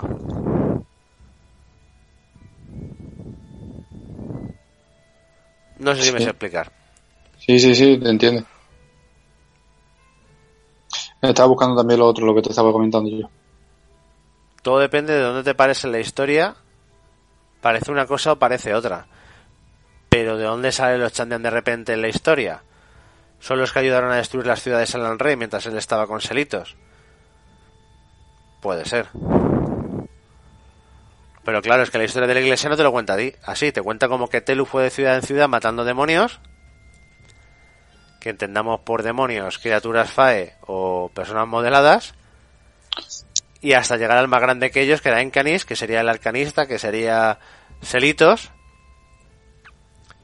Y que fue al que, al que vinculó.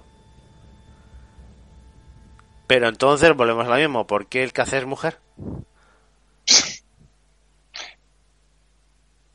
A ver, ¿quién dice tú que creo que siguieron a los Amir?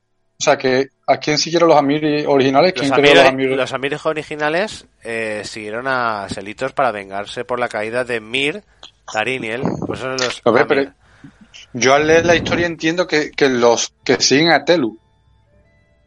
Es mi, es mi manera de interpretar la historia.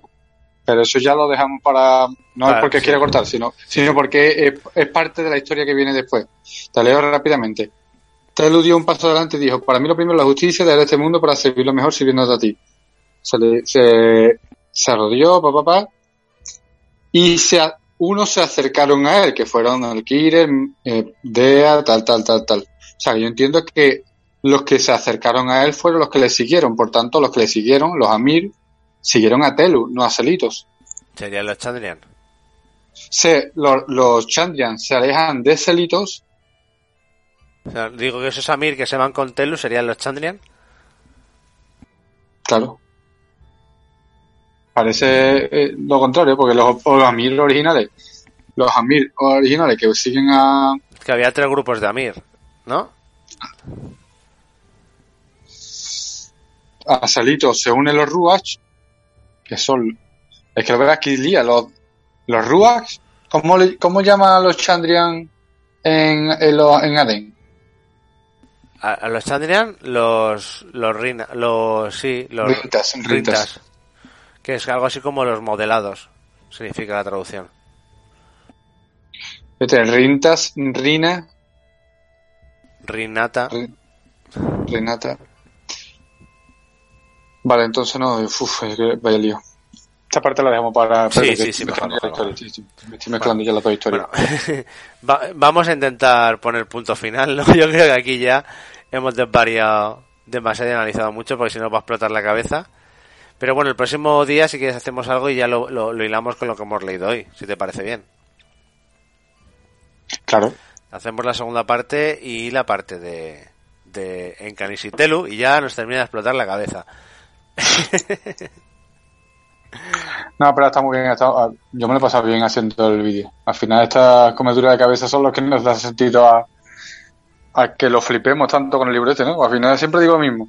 Ese libro lo lees una primera vez y te gusta dices tú, hostia, qué literatura más bonita, qué, qué, qué parte más prosaica, más, que bien describe esta parte, que bien hace esto, qué, qué historia más curiosa, más original.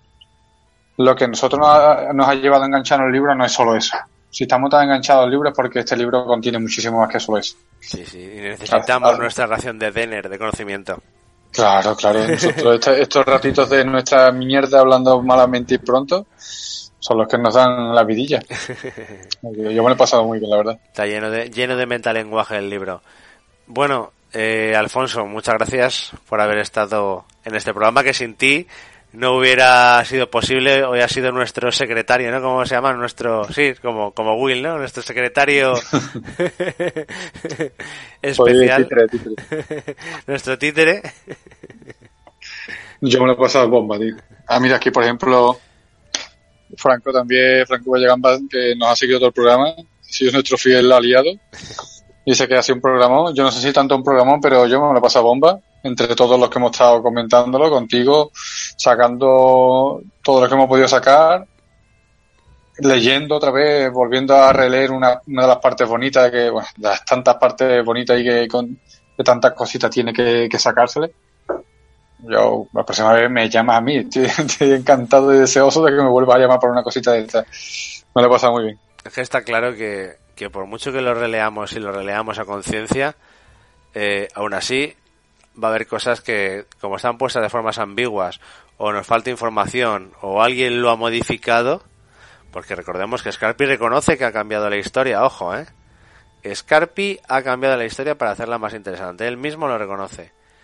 Pues claro, con eso, obviamente, pues no, no vamos a poder sacar conclusiones ciertas, pero bueno, yo creo que alguna cosita, como el tema de la simpatía del Rey y demás, y yo creo que Selitos también, por lo que hemos dicho, ¿no? Que estaba en una ciudad de seres FAE, de criaturas FAE o de...